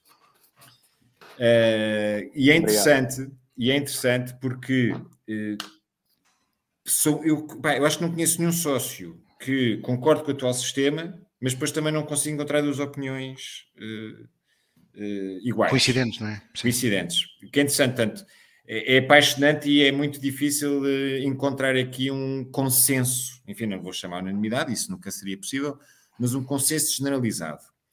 Portanto, aquilo que o João, que o João Diogo disse, pá, é exatamente uh, aquilo que eu penso, é aquilo que também está refletido na nossa proposta escrita, em termos de princípios, que é de facto quais são as duas grandes áreas que aqui existem. É Há quem defenda, pá, não, cada sócio um voto, não interessa, porque isto tem uma democracia pura, isto porque é, então, mas uns não são mais que os outros, etc. E depois há aquela fação, e depois dentro de cada fação há várias sub-fações, mas na fação ao contrário, é pá, não. Os sócios mais antigos têm, têm mais antiguidade, têm que ter mais uh, votos. E portanto, o segredo aqui, que é muito difícil depois concretizar, é esta simbiose, este equilíbrio entre privilegiar uh, os, os, sócios com mais anos, mas ao mesmo tempo uh, que seja uma coisa não tão gritante e discrepante como nós temos hoje em dia. Pronto, eu acho que a proposta que nós temos aqui vertida, pá, acho que só vincula quase o relator e talvez o Tiago Dinho. Uh, daqui no sol, epá, porque foi é que assim, toda a gente tinha uma opinião, mas era muito difícil de encontrar. Pá, olha, vou pôr aqui a minha. Eu acho que de facto, esta um, por cada cinco anos, um voto é equilibrado, na minha opinião. Uh, enfim, depois pode-se discutir mais, mas enfim, aproximava e ao mesmo tempo uh, mantinha-se também aqui uh, o prémio de quanto mais antes de, tens de clube, mais peso deves ter na votação. Quanto às casas, uh, que até contra aqui o, o que já foi dito aqui também pelo comentário aqui do ilustre presidente da Casa de Vizela, eu sou a favor. Mas sou a favor em que tenha o voto igual às condições em que tem o sócio, ou seja, não, as, as, as próprias casas devem ter votos diferentes em função da sua antiguidade. É o que nós propomos. Pronto, e portanto, pá, nós temos casas que existem há 20 anos, sim senhor, tem 20 votos. Ou, então, 25, ok, ah, associas ao... ao... Exatamente, pá, tu tens casas que são criadas, se a casa for criada na véspera das eleições, tem 50 votos. Sim, tem, mas isso, é, ok, faz sentido. Estás claro, a ver? Portanto... A nossa proposta é essa. Eu, uh, delegações e filiais, para não, mim, isso, pá, claro. não faz sentido nenhum claro. e está mais do que, pá, ter, com todo o respeito, até, aliás, isto até é um elogio que se faz ao Gil Vicente, pá, ter o Gil Vicente a votar nas ações do Benfica não faz sentido nenhum. E, uh, ou o Santa Clara. Mas isto é um elogio que eu lhes faço a eles. Eles têm uma emancipação hoje em dia desportiva, que até já competem connosco, é mesmo? até nos ganham em casa. E, portanto, não faz sentido que eles votem nas nossas eleições, como também não faria sentido nós votássemos nas deles. Portanto, isto é um elogio que eu faço a estes. E depois, como também não se pode distinguir, olha, só estão na terceira divisão, na quinta ou que jogam a pesca desportiva é que Sim, pode. Portanto, acho que não faz sentido nenhum. As casas acho que faz, mas com as condições iguais aos sócios. Por cada X anos, portanto, as casas mais antigas, porque, vamos lá ver, também não é fácil manter uma casa, elas passam por muitas dificuldades. Isso, enfim, Isso, é será é para outra conversa, que se nem eu para estar a participar, mas vou assistir portanto, aquelas que aguentam mais tempo e são mais resilientes e que têm mais, enfim, provavelmente mais sócios, mais associados, etc., também são aquelas que merecem ter um peso relativo superior a uma casa que foi constituída na véspera das eleições, que é isto que acontece. Pronto, portanto, é muito tarde, mas isto, isto é um só... assunto para mim muito Zé, diz-me uma coisa. É, eu sou contra, completamente contra. Sou okay. radical nisso. Okay. Mas, És contra mas... quê? Tu queres um voto, um sócio? Não, eu sou contra. Não, não, nas casas, acho que deve acabar. As casas, para, mim, para mim, não. Eu não acho que devia ter nestas estás, condições. Estás a colocar, mais uma vez, uh, no presidente, estás a, estás a, a, a pôr demasiado peso na pessoa que é o presidente e estás a expô-lo demasiado a quem é o presidente da direção para depois estar a usar, uh, infelizmente, como não temos pessoas sérias, voltamos à mesma conversa. Ah, mas eu. Está bem, pronto. Depois, João, é tarde, vou, depois vamos, quando cá vieres, vamos ver em um copo e discutimos o assunto. Sempre. Mas, em, em é relação. Eu, se eu convenci o Tiago na questão dos meios telemáticos, é pá, agora vai ser. Uh... Tranquilo. Portanto, é? nas, casas, nas casas, eu para mim, mas é assim, mas se nós aproximarmos os votos das casas aos votos uh, dos sócios, Uhum. já não tem tanto impacto como os 50 votos têm. Portanto, logo aí uh, melhora-se um bocadinho. Estás a ver como já te estou a convencer? Em, em relação. Não, mas porque é assim, eu, eu em relação aos votos, epá, eu para mim, por exemplo, define-se uma maioridade de, de sócio aos 15 anos de sócio uh, a seguir aos 18, epá, e a partir daí essa pessoa tem o voto máximo e acabou a conversa também. Portanto, eu aí eu acho que tem é que se aproximar. Não podes ter uma pessoa que é sócio durante um ano, tem um voto e depois, para chegar aos 50 votos, demora Não, 25 claro, anos. isso está claro. isso está Sim, claro. isso não. E os correspondentes têm que ter o mesmo número de votos, não é? Eu E não nós sinto sabemos- que valha e nós mais sabemos- que 49 sócios que são sócios há 4 anos Pronto. cada um deles. Pá, não E sinto nó- isso. Quem sou, E nós não é? sabemos porque é que isso aconteceu. Porque em 2009, quando se insere o voto eletrónico, esses- essa eleição de 2009 com o voto eletrónico deu esses resultados. Eles tiveram imediatamente acesso ao peso das pessoas com mais de 25 anos de sócio. Claro. E então, depois, em 2010, quando se mudou os estatutos, muda-se isso. Porquê? Porque sabe que um segmento muito pequeno de número de sócios consegue movimentar uma eleição. Por isso é que em 2010 foi inserido o voto eletrónico e foram alteradas as condições. Porquê? O voto eletrónico que- foi a morte porque eles conseguiram traçar o perfil do Claro, benfiquista. claro, como é óbvio. Portanto, eles em 2009, na É eleição, terrível com, isto. com a eleição em 2009, que eles, eles têm completamente a segmentação toda, e depois em 2010 já conseguem dizer, é pá, na primeira... Não, na sabem quem primeira- é quem? Está feito, claro, está feito. Conseguiram saber quem é quem. E para evitar isso, mesmo que haja voto eletrónico no futuro, porque provavelmente vai continuar a haver voto eletrónico, eh, infelizmente. Oh, então. Oh, então, tu, tu, o que é que aconteceu com o teu regulamento eleitoral? o que é que Não, aconteceu mas com o que regulamento eleitoral? não. Acho que Não, não. ma- mas Acho que calma. não. Acho que Pronto, não. está bem, a gente cá estaremos. Cá estaremos para ver. Ah, não, não é isso, José. Se, o- se, se, esta revisão de estatutos disser que é voto. Bem, para já não acredito por, Tá, mas por uma das ver. pessoas que lá está a aceitar isso. Pronto, mete já aqui Vamos ver. Mete já aqui ver. as mãos Pronto, no- vamos ver. Eu Ah, vou sim. ter aqui, eu vou fazer um bocadinho, eu vou fazer, agora estamos a fechar a loja, eu vou fazer um bocadinho de zandinga. O que eles vão tentar fazer é, eles vão tentar fazer, eles vão tentar fazer uma ah, Olha, a coisa antiga falhava sempre. pronto, Sempre. então, mas é bom, se eu falhar é bom sinal. Ok, ok. Uma votação, votar em bloco e tentar descentralizar como a Assembleia Geral Eleitoral em que as casas podem votar. Eu acho que é o que eles vão tentar fazer, que é para ter uma maior ah, abrangência do voto e terem a garantia que a proposta deles ah, é votada. Portanto, eu acho que é, eu espero bem que não seja isso. Ou seja, uma- acho- O que estás a, o que estás a defender é que eu, estou que eles vão tentar. Não, acho não, o que achas que eles vão- golpe. o que- Sim, o que achas que eles vão fazer é marcar uma Assembleia Geral Eleitoral para votar os estatutos. Não, marcar uma Assembleia Geral e depois dizer que, como queremos a abrangência dos sócios, abrimos também a votação aos estatutos ah, É, nas casas acho do Famalicão. não permitem isso. Eu acho que isso não é Agora possível. não vou ler. Cá estaremos, cá estaremos. Já... Eu, eu, repara, Mas eu, isso- é eu- violação de isso, isso- isso não vai muito longe daquilo que eu penso, porque Rui Costa foi claro, disse que, ah, e tal. A Assembleia Geral tem que ser num local. Só Mas eleitoral é que pode haver, que os, os, o eleitoral é que prevê é que pode depois, para além da sede, que é obrigatório, pode haver noutras instalações. Mas, ó João, Mas- aqui o problema é que depois é, eles tentam fazer passar uma coisa que se não, se a malta estiver um bocado distraída, né? Não, Pronto, estamos aqui já a entrar no. Estás Zandinha, não vais acertar. É, estamos a. Agora- Esperemos bem que sim. vá.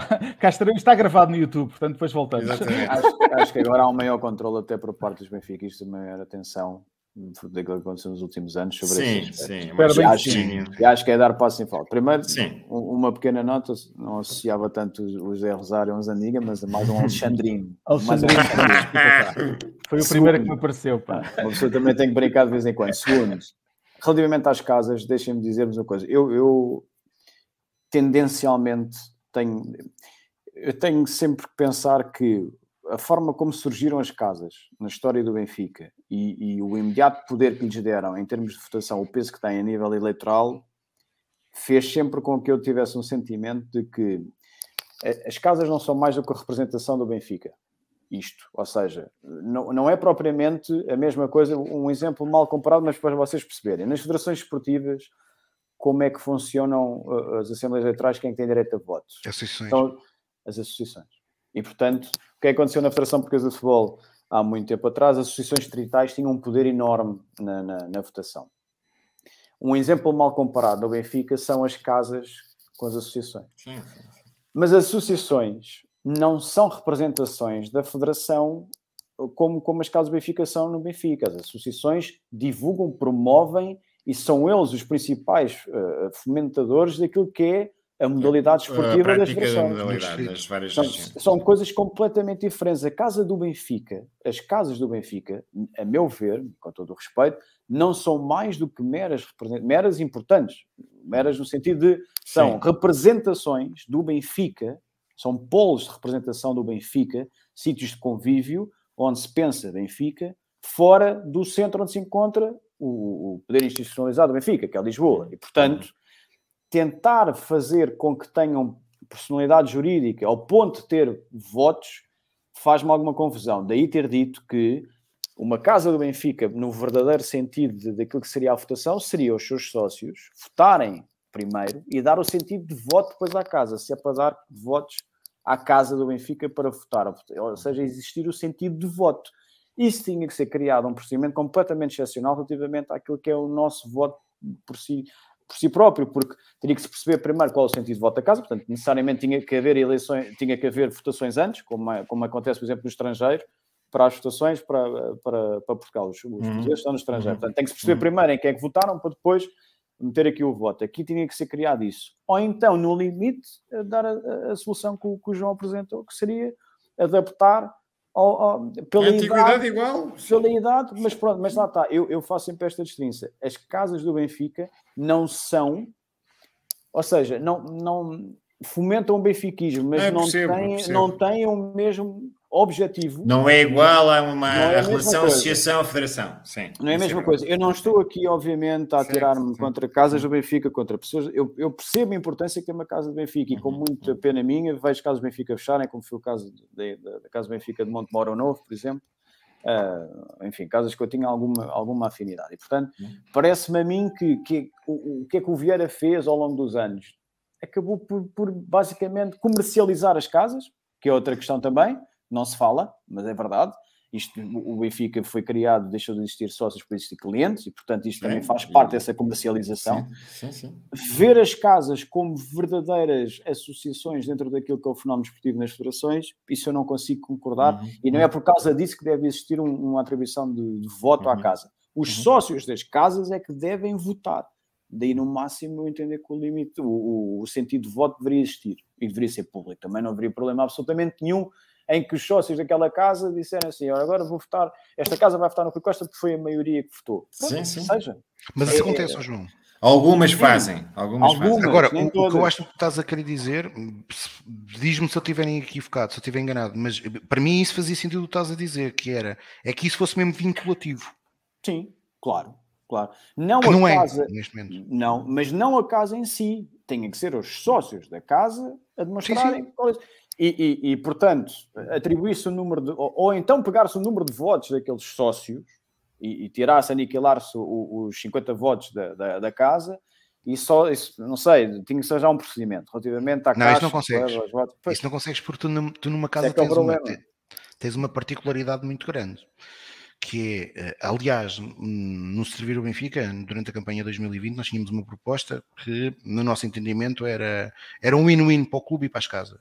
E o win-win é, porque foi uma coisa que nós vimos na realidade, a maior parte dos sócios das casas do Benfica não são sócios do Super Lisboa Benfica. Exatamente. No nosso entendimento, isso faz pouco sentido. Ou seja, a casa do Benfica deve fomentar a que Ah, o sócio O- da o casa sócio seja sócio. Deve fomentar sim, mas não deve ser obrigatório. não, não é obrigatório. Nós não, defendíamos isso é a um ato obrigatoriedade. Claro, isso é um Fomentar devem tentar, sim. São sócios da casa e não são sócios do. Sim, sim. Pronto. Ah, E, e aquilo que nós, que, nós, que nós tínhamos como proposta era que a cotização, uma parte da cotização ficasse na casa ah, e, portanto, E a outra outra parte fosse. ficasse para o Os clube. que agregassem para o clube, sim. Isso sim. Sócios correspondentes, no limite de serem sócios correspondentes, por exemplo. Sim, Tudo fosse fora do, do Distrito de Lisboa. Sim. Fazia sentido. Mas é uma coisa que deve ser pensada, mas lá está, a falta de associativismo que o Benfica sofreu nos últimos 10 anos. Sim, a 15 erosão total, 10, sim. Levou a isto. Levou a isto. Isto Sim, é nós uma tivemos uma coisa- Assembleia Geral do clube, não sei se vocês se recordam, mas nós tivemos uma Assembleia Geral do clube na década, na primeira década deste século, que foi numa sala no estádio. Sim. Não foi sequer num pavilhão. pá, foi mesmo bater no, no, no chão associ- no- a nível associativo. O problema é esse, é que as pessoas, as pessoas pensam que quando se pensa no Benfica, como nós estamos aqui a falar, e por criticarmos determinadas coisas que necessariamente estamos a bater no Benfica. Não, pelo contrário, até fizemos aqui elogios a algumas coisas, a comissão.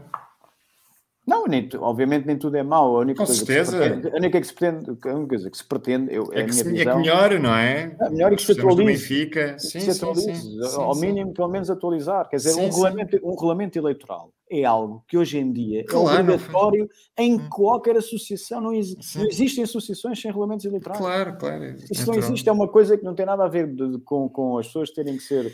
se- Mas, obrigadas a sabes, há uma coisa, não há censura social nenhuma quanto a isto. Já nem falo só dentro do Benfica. Eh, há tantos programas pá, que se fala sobre tudo e mais alguma coisa, que se bate mais uma coisa, e não há uma censura social ou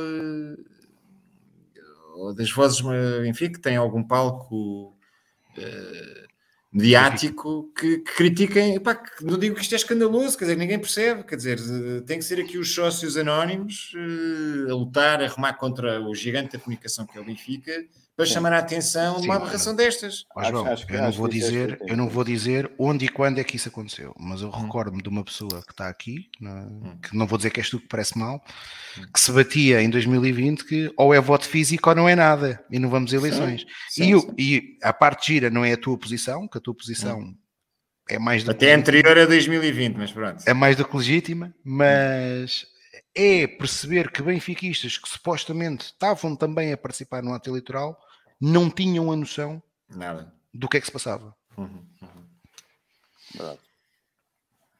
Bom, já são quase 2 horas e 40 de programa.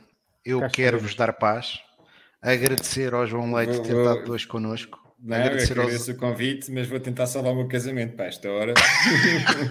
Duas horas e 40 Se não salvares, dormes no sofá. Portanto, É. Se não salvar, vamos para o próximo. Vamos tentar Tá fazer bem. só em duas horas e meia. Ok. Ok. Agradecer ao Zé Rosário e ao João Diogo. Daqui a umas semanas vamos estar aqui de novo, novamente, para discutir a centralização dos direitos televisivos. Aproveitar, eh, agradecer a todos os que nos acompanharam. Eh, não se esqueçam que dia 28 de fevereiro o clube comemora o seu eh, 118 anos de vida, de uma vida gloriosa, que esperemos que continue nos próximos anos a ser mais. E no momento, no mundo em que atravessamos, não é fácil, enviar aqui um forte abraço ao nosso atleta Roman Yaramchuk, em solidariedade com todo o povo ucraniano. Boa noite e viva o Benfica! Viu o Benfica. Viva o Boa noite. Benfica. Obrigado.